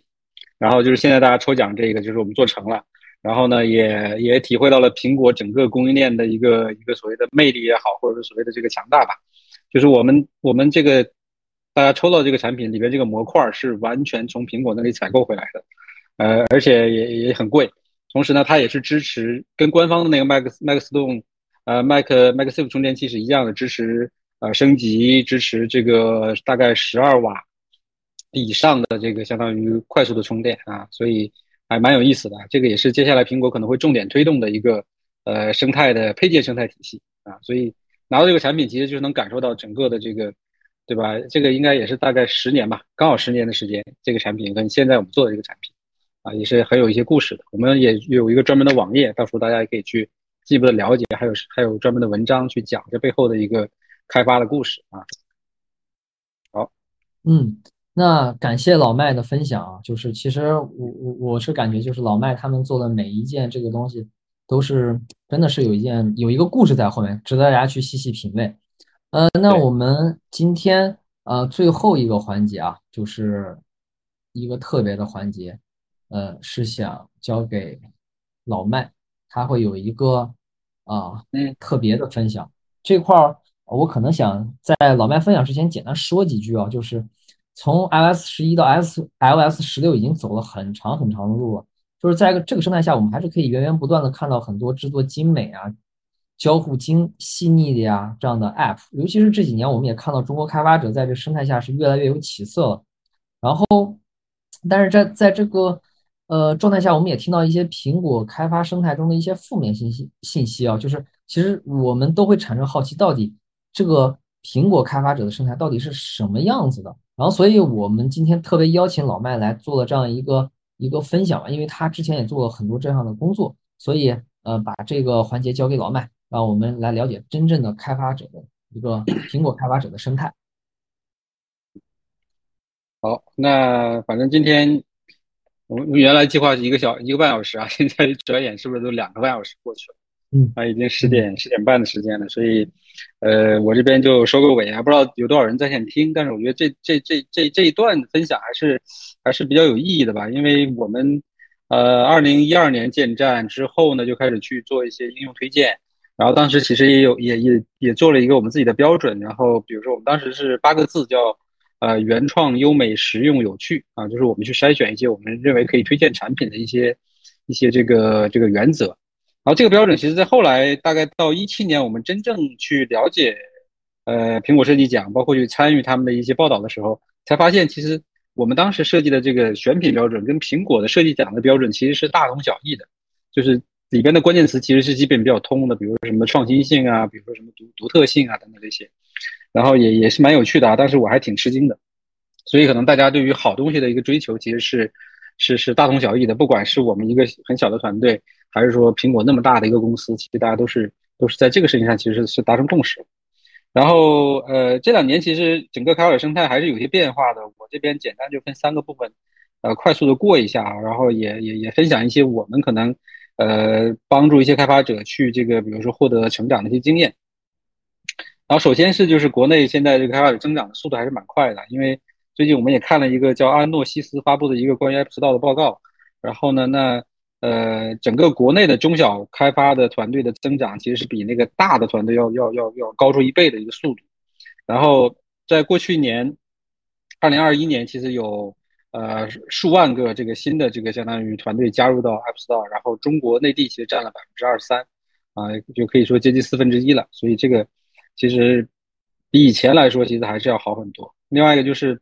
呃，这次那个前两天啊，昨应该是昨天吧，然后一个对于 Apple 的一个内部采访，我们也也了解到，就是现在大中华区的这个注册开发者有五百万，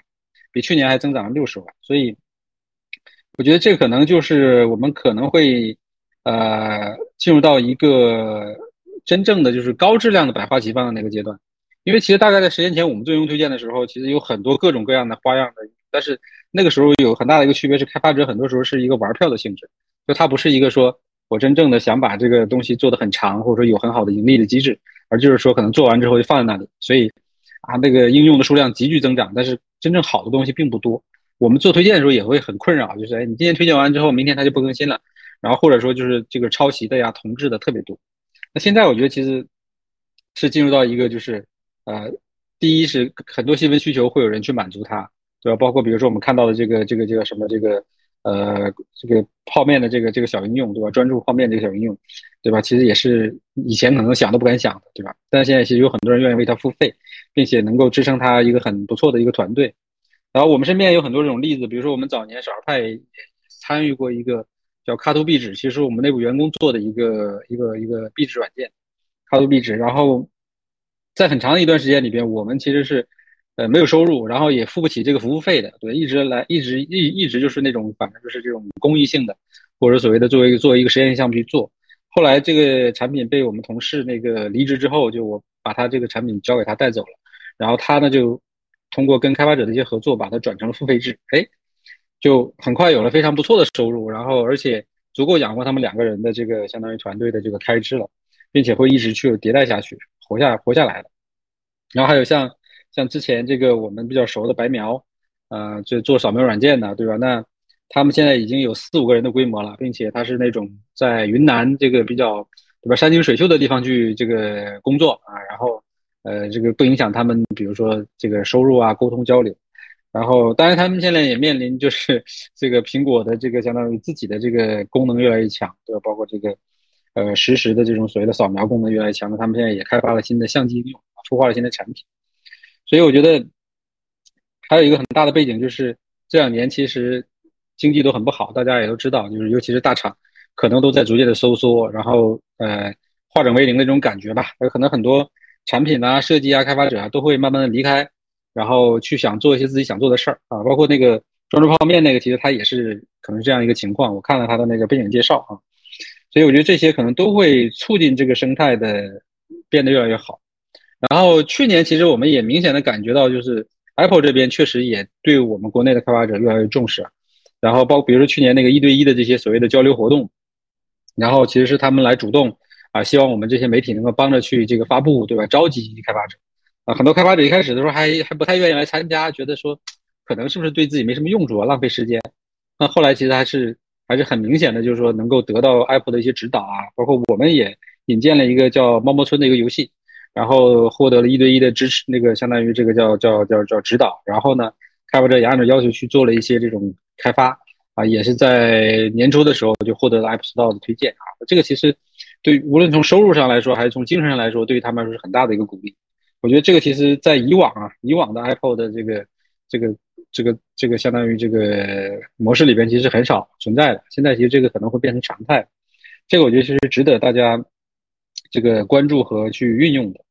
然后另外一个就是设计奖这一块，其实呃也非常明显啊。以前的话呢，一般来讲就是小团队的设计奖都是一些海外的，呃这种所谓的这种比较专注的一些团队获得的。然后国内的呢，基本上都是什么原神呐、英雄联盟，大家都知道，就大厂这一块，它比较有能力，比较有这个这个资源，对吧？去去去推动的这些产品获奖。但今年去确实就就很很很不一样了，就是一些很小的、很差异化的产品。也能获得这个设计奖的提名。你像这个谜底时钟，我们其实非常熟了，跟刘毅这个团队几年前就认识，然后也有过很多的合作。那那其实他能够一直做这个这样一个就是工具产品，并且能获得这个苹果的多次的认可吧，我觉得其实挺是挺就挺难得的。然后我也问了一些他们开开发的一些背后故事吧，就是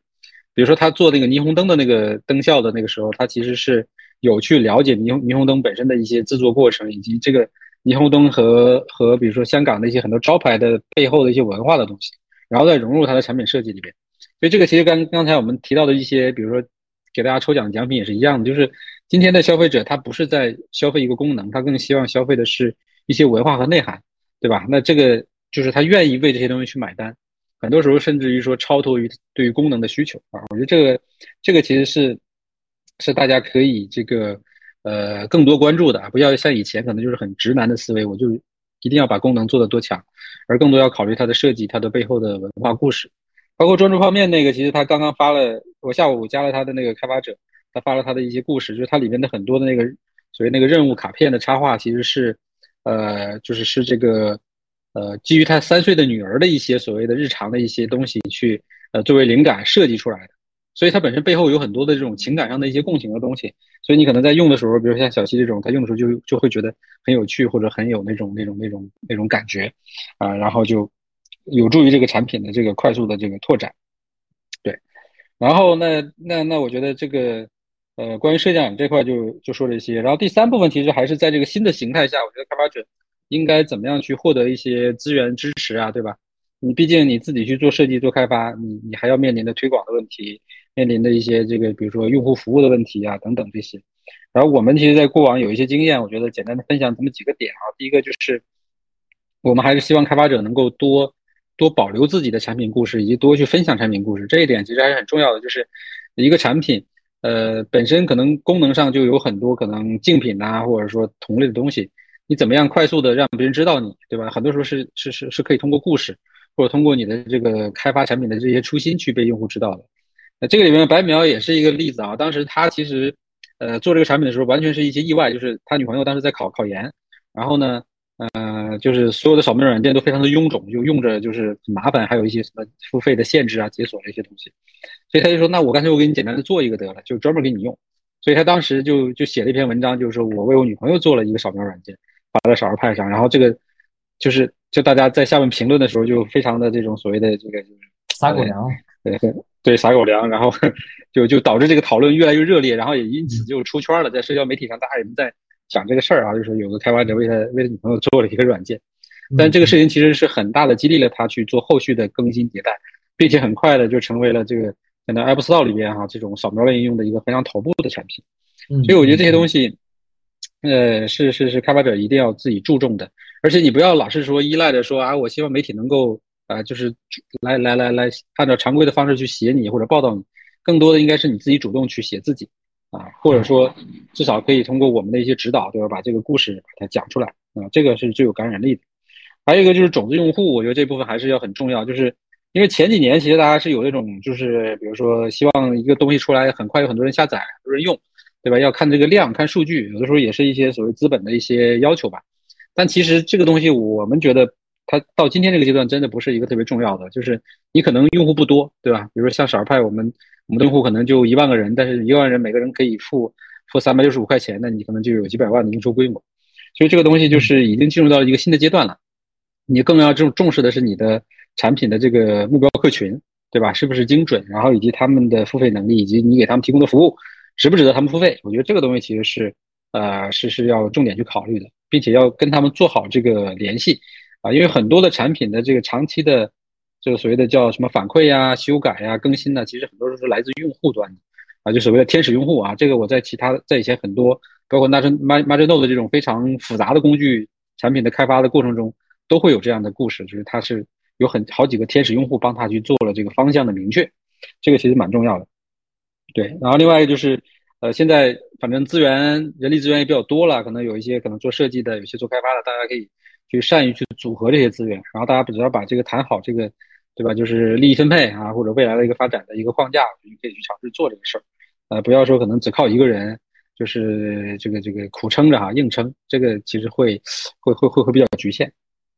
啊，最后一个其实就是，呃，我们接下来，因为以往我们基本都是靠这个内容推广啊，靠一些这个所谓的曝光啊给到开发者。接下来我们也想通过这个社群的一些模式，去看看有没有可能建立更这种精准的一对一的联系，比如说。在新的我们这个会员社群里面，我们希望把开发者都请过来，然后呢，让大家在这边做个认证，对吧？那这样的话就可以让你的呃用户啊，相对来说高质量的用户能够跟开发者产生直接的这种交流。比如说，哎，我对你产品里面的一些呃问题想法，我可以直接跟你进行沟通啊。那这个我觉得可能这些今年下半年我们尝试会给大家提供的一个新的新的一个平台和模式吧。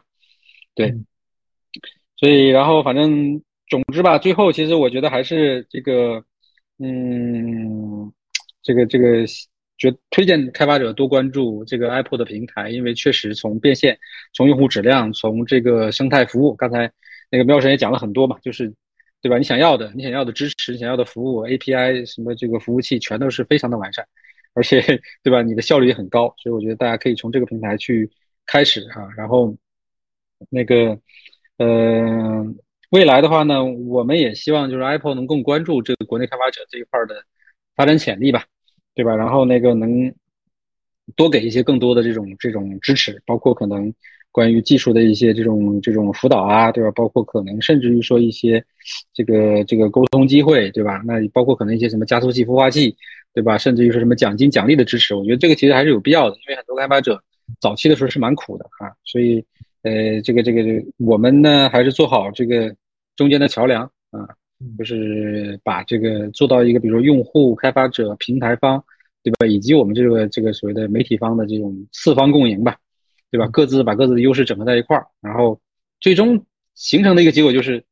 对吧？在整个的这个 iOS 生态里面，你想啊，不是 Apple 的生态里面，你想要什么都有，你想去做什么都可以做，对吧？并且做的非常的开心，非常的好啊。这个我觉得就是，呃，我们反正坚持做了十年这个事情，对吧？中你说。